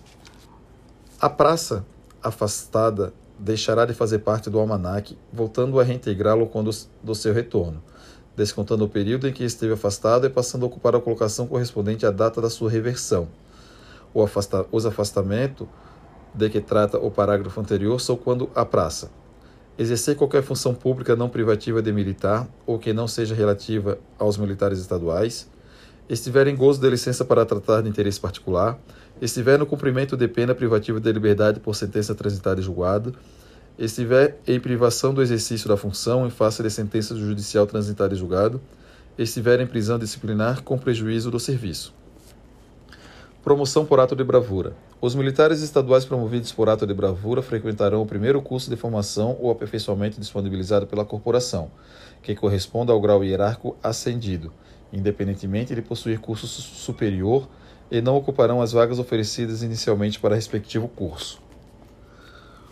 Comissão de Promoção de Praças é o órgão encarregado de processar as promoções das praças e é composta da seguinte forma: subcomandante-geral, que é o presidente, dois oficiais superiores, um oficial intermediário, um oficial subalterno, um oficial subalterno em serviço na diretoria de pessoal como secretário e um subtenente como membro ouvinte. Os membros da CPP serão designados pelo comandante-geral por um período não inferior a dois anos, dentre os oficiais lotados na capital. Caso algum membro da CPP tenha relação com a parte interessada nos graus de cônjuge, ascendente, descendente e colateral, até o terceiro grau, ficará impedido de participar nesses processos de promoção, devendo ser substituído. Competências da Comissão de Promoção de Praças. Compete à Comissão de Promoção de Praças o seguinte: organizar as relações de acesso para promover promoção pelo princípio de merecimento e antiguidade de acordo com a legislação vigente. Estudar e emitir parecer sobre os processos relativos às promoções por ato de bravura, ressarcimento de preterição e pós-mortem. As decisões da comissão serão tomadas de maneira colegiada, sendo que o oficial secretário não tem direito ao voto. Assim finalizamos a lição 5. Lição 6: Regulamento interno e dos serviços gerais. Boletim interno. O boletim interno é o documento em que o comandante da unidade pública publica todas as suas ordens, as ordens das autoridades superiores e os fatos que devam ser de conhecimento de toda a unidade. O boletim interno é um instrumento que dá publicidade a todos os atos. Quatro partes compõem o BI, sendo eles: primeira parte, serviços diários, segunda parte, instrução, terceira parte, assuntos gerais e administrativos e quarta parte, justiça e disciplina. O boletim interno pode ser publicado diariamente, conforme as necessidades e o vulto das matérias a divulgar. Atualmente, a prática comum no CBMSC é que o BI seja publicado semanalmente. O RISG também prevê a modalidade de boletim interno reservado, que conterá as mesmas partes do BI, mas com a ressalva de que conterá apenas os assuntos classificados como reservados. Dos trabalhos diários. Os trabalhos diários do CBMSC são, via de regra, divididos em serviço operacional e serviço de expediente. No tocante à instrução diária, o RISG traz em seu artigo 179 a instrução é ministrada de conformidade com os programas e quadros de trabalho pré-estabelecidos e de acordo com os manuais, regulamentos e disposições particulares em vigor. Já no CBMCC, as instruções diárias são programadas e planejadas conforme a realidade de cada OBM. Artigo 180. Faxinas são todos os trabalhos de utilidade geral executados no quartel ou fora dele, compreendendo limpeza, lavagem, capinação, transporte, carga ou descarga de material e outros semelhantes regulados pelas NGA/U, Normas Gerais de Ação de Unidade. As faxinas fazem parte da rotina diária de todos os quartéis do Corpo de Bombeiros Militar de Santa Catarina, e assim como as instruções diárias também são reguladas levando-se em consideração as especificidades de cada quartel das escalas de serviço. O RISC conceitua no seu artigo 184 escala de serviço.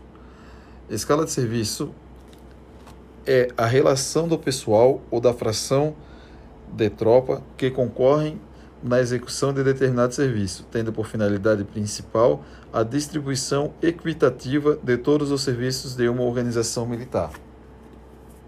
Do serviço interno. O serviço de guarda e sentinelas tem o objetivo principal de garantir a segurança das organizações militares.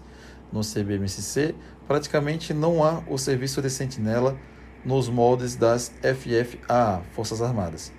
E, normalmente, a guarda é feita em uma central de operações para atender aos telefonemas e responder aos chamados de rádio. Artigo 219. Os soldados da guarda destinam-se ao serviço de sentinela, incumbindo-lhes a observância de todas as ordens relativas ao serviço. Artigo 122. Incube particularmente a sentinela. 1. Um, estar alerta e vigilante em condições de bem cumprir a sua missão. 2. Não abandonar sua arma e mantê-la pronta para ser empregada, alimentada, fechada e travada e de acordo com as ordens particulares que tenha recebido. 3. Não conversar nem fumar durante a permanência no posto de sentinela. 4. Evitar explicações e esclarecimentos a pessoas estranhas ao serviço, chamando para isso o cabo da guarda, quando se tornar necessário.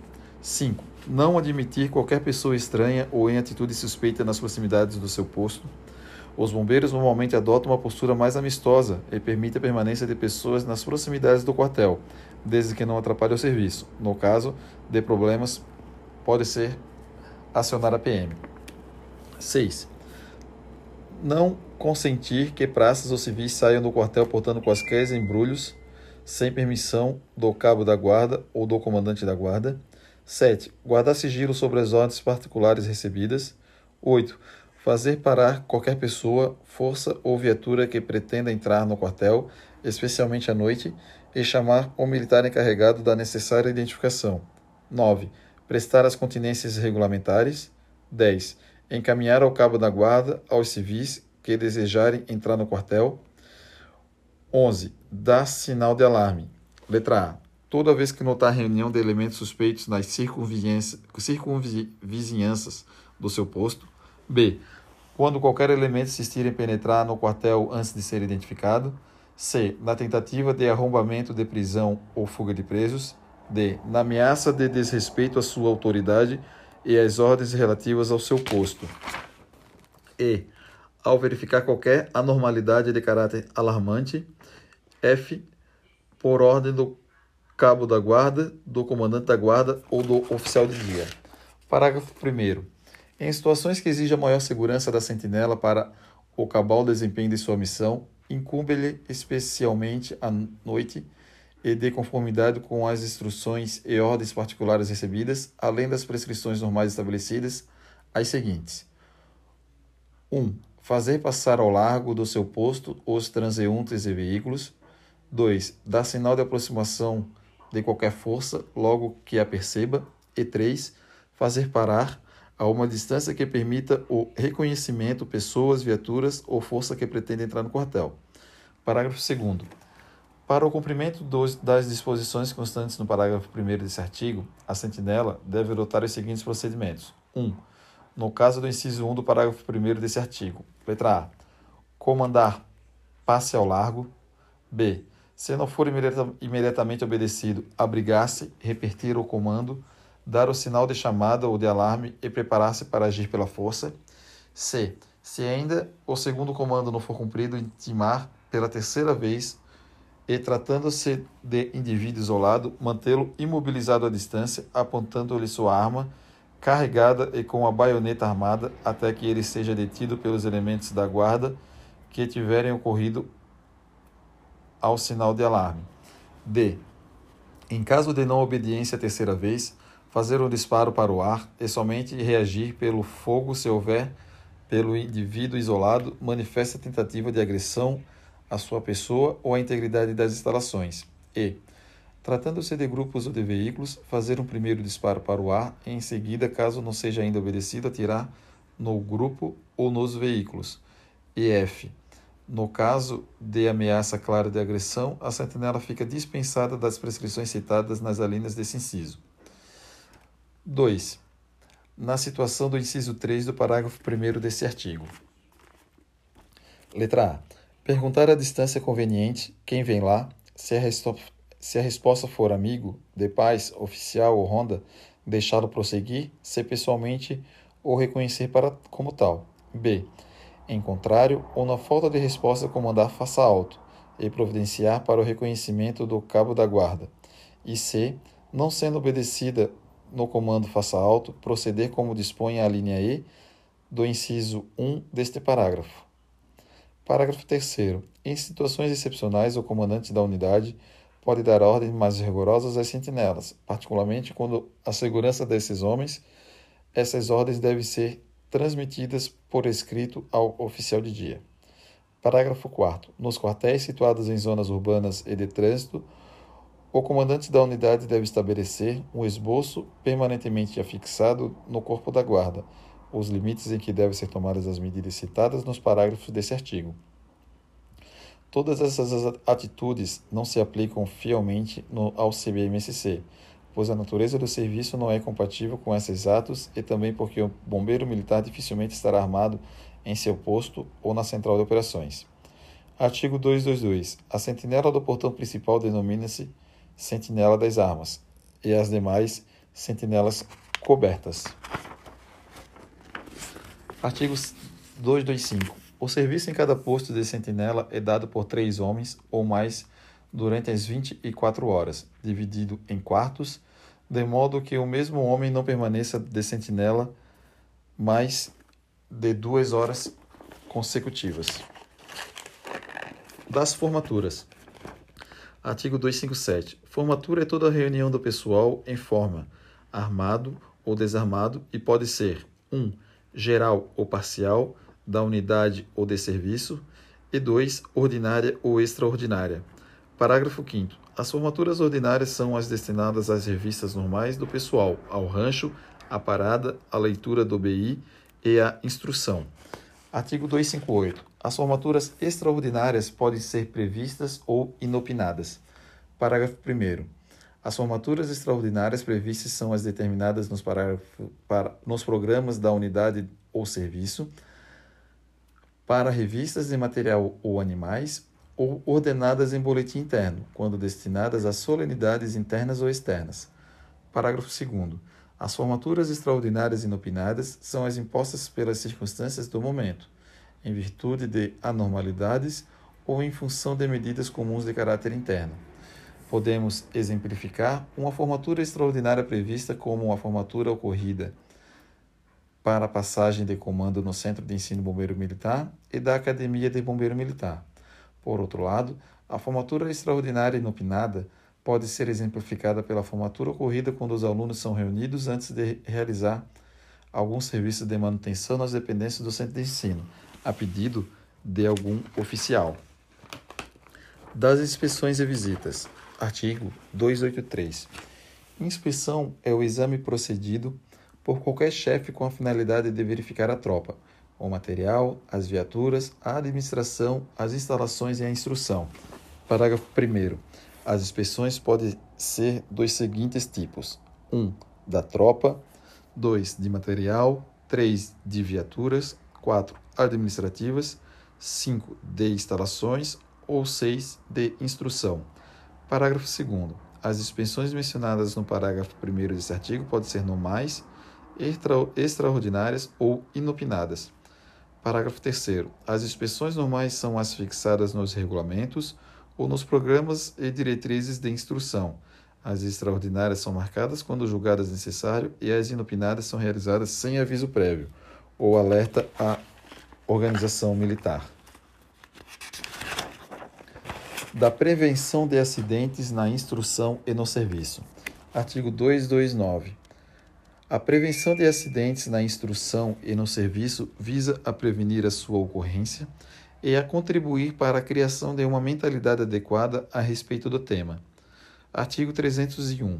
As atividades militares são orientadas, entre outros, pelos seguintes preceitos: 1. Um, o serviço e a instrução caracterizam-se pela seriedade e correção de atitudes. 2.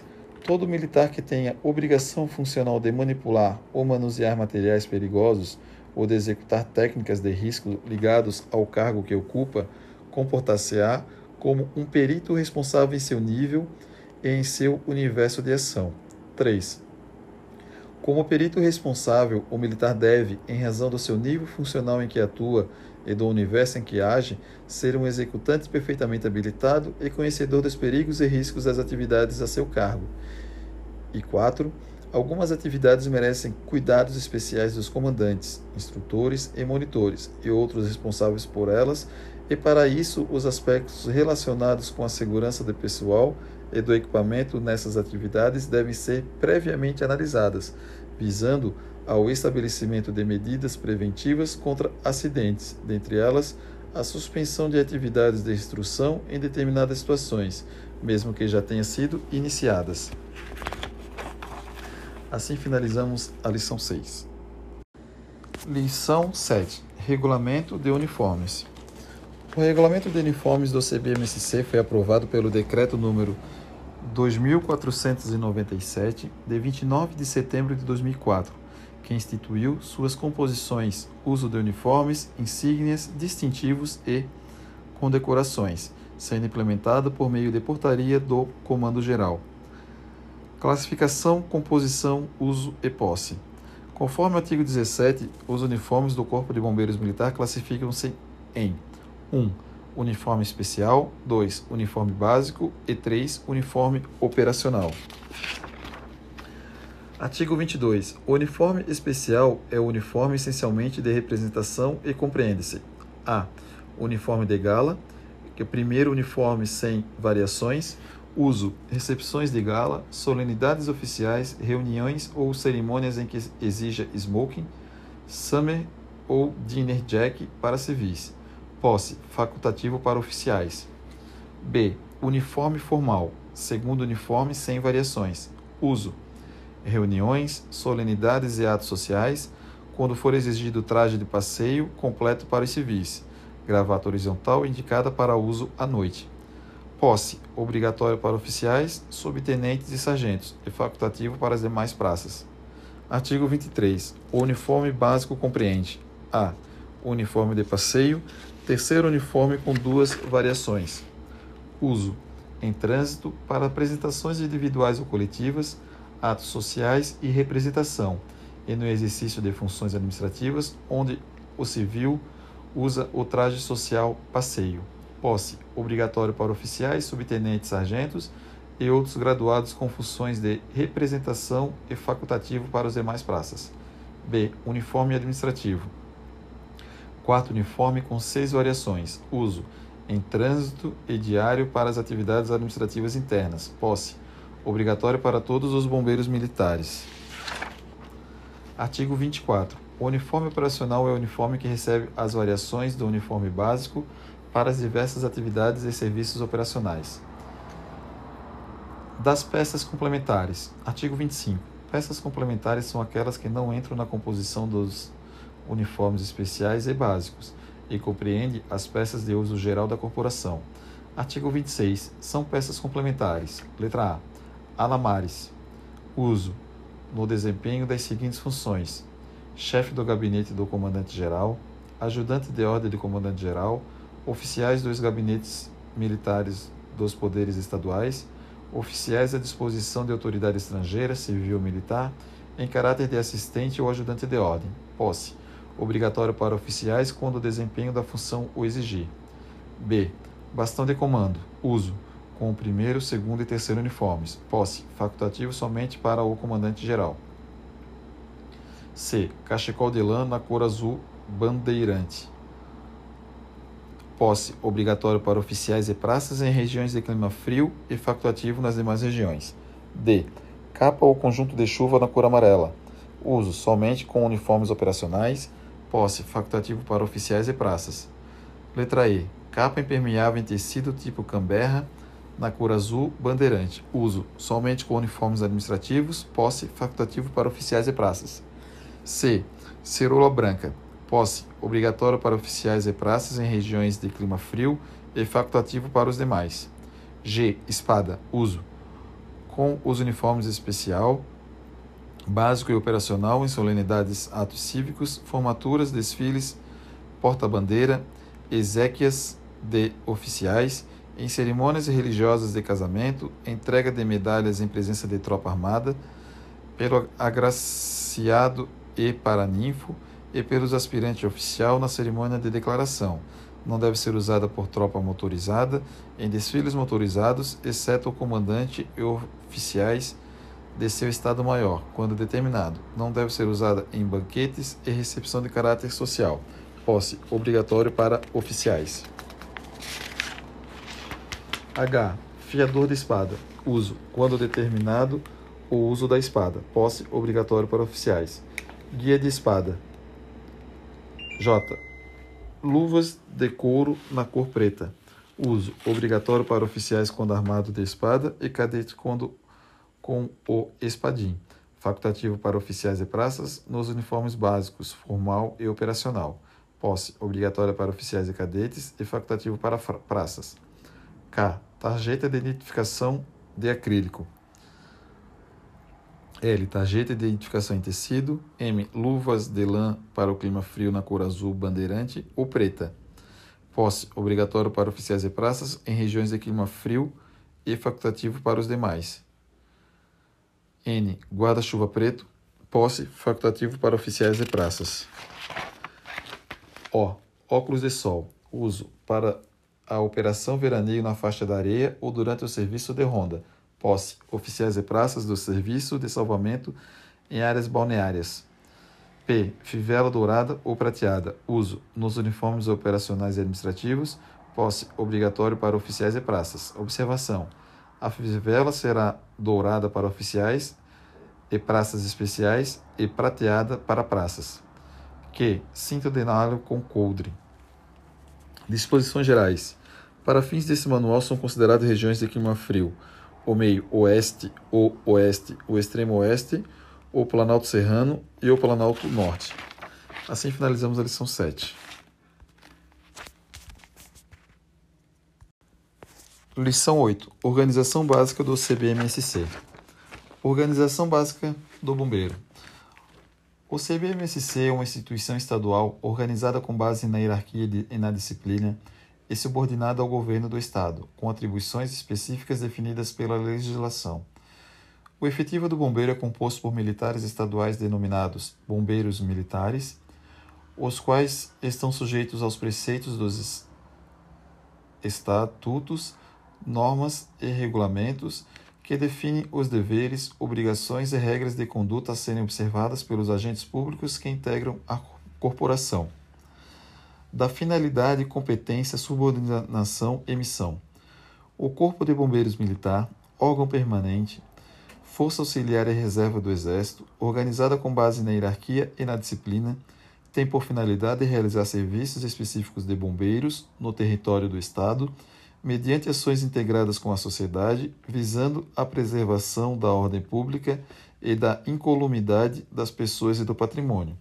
Compete ao bombeiro sem prejuízo de outras atribuições estabelecidas em lei, realizar os serviços de prevenção de sinistros ou catástrofes, de combate a incêndio, de busca e salvamento, de resgate terrestre, aquático e aéreo de pessoas e bens e de atendimento pré-hospitalar, estabelecer normas de prevenção e segurança contra incêndios, catástrofes ou produtos perigosos para resguardar a vida das pessoas e reduzir riscos de danos ao meio ambiente e ao patrimônio, analisar previamente os projetos de segurança contra incêndio em edificações e contra sinistros em área de risco e áreas de armazenagem, manipulação e transporte de produtos perigosos, acompanhar e fiscalizar sua execução e impor as sanções administrativas estabelecidas em lei, realizar perícias de incêndio e de áreas sinistradas no limite de sua competência, colaborar com os órgãos de defesa civil e de saúde exercer a polícia judiciária militar nos termos da legislação federal,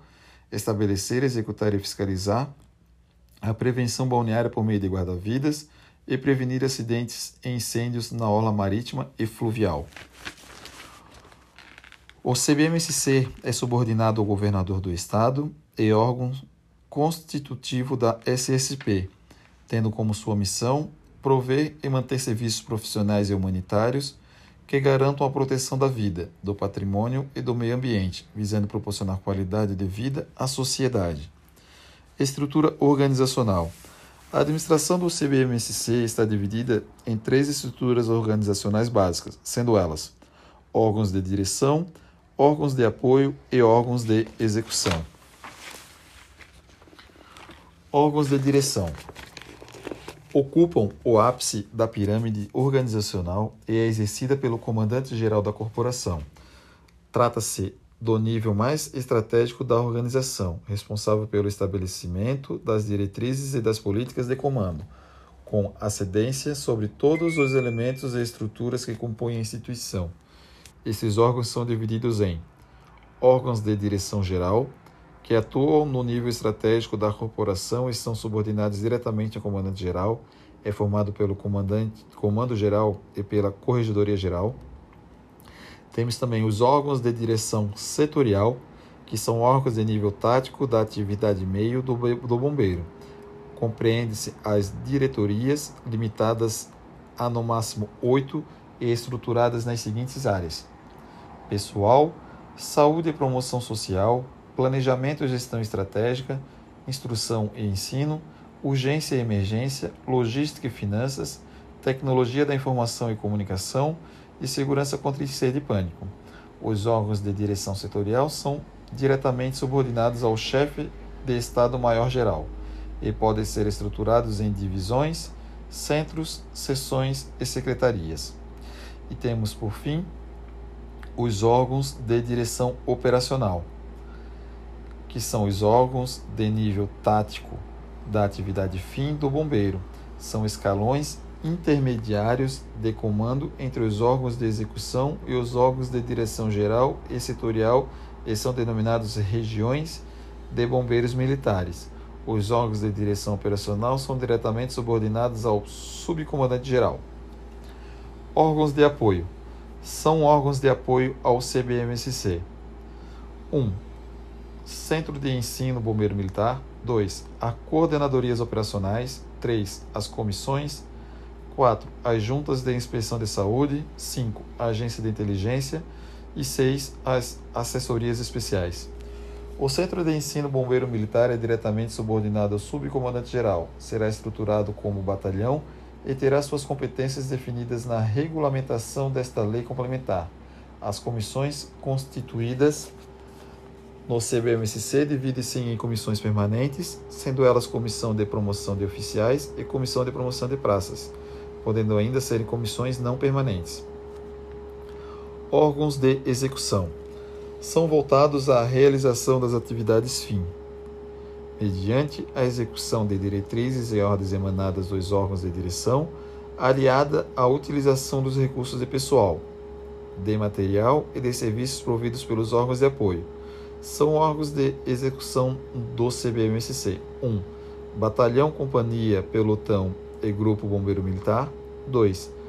Batalhão Bombeiro Militar de Operações Aéreas. 3. Batalhão Bombeiro Militar de Comando e Serviços e 4. Batalhão Bombeiro Militar de Ajuda Humanitária. Atualmente existem atividades na corporação.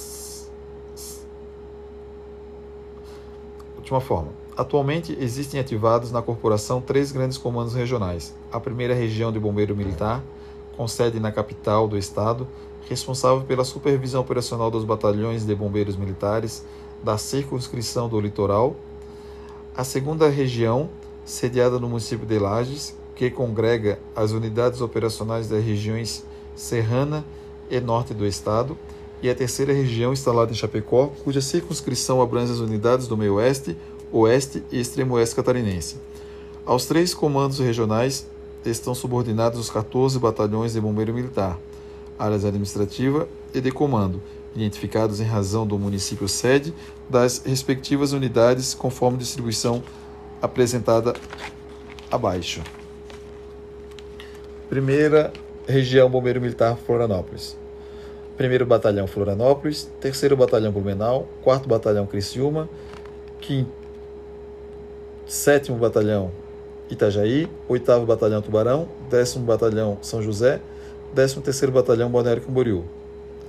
Segunda Região Lages, Segundo Batalhão Curitibanos, Quinto Batalhão Lages, Nono Batalhão Canoinhas, Terceira Região Chapecó, Sexto Batalhão Chapecó, Décimo Primeiro Batalhão Joaçaba, Décimo Segundo Batalhão São Miguel do Oeste e Décimo Quarto Batalhão Xanxerê.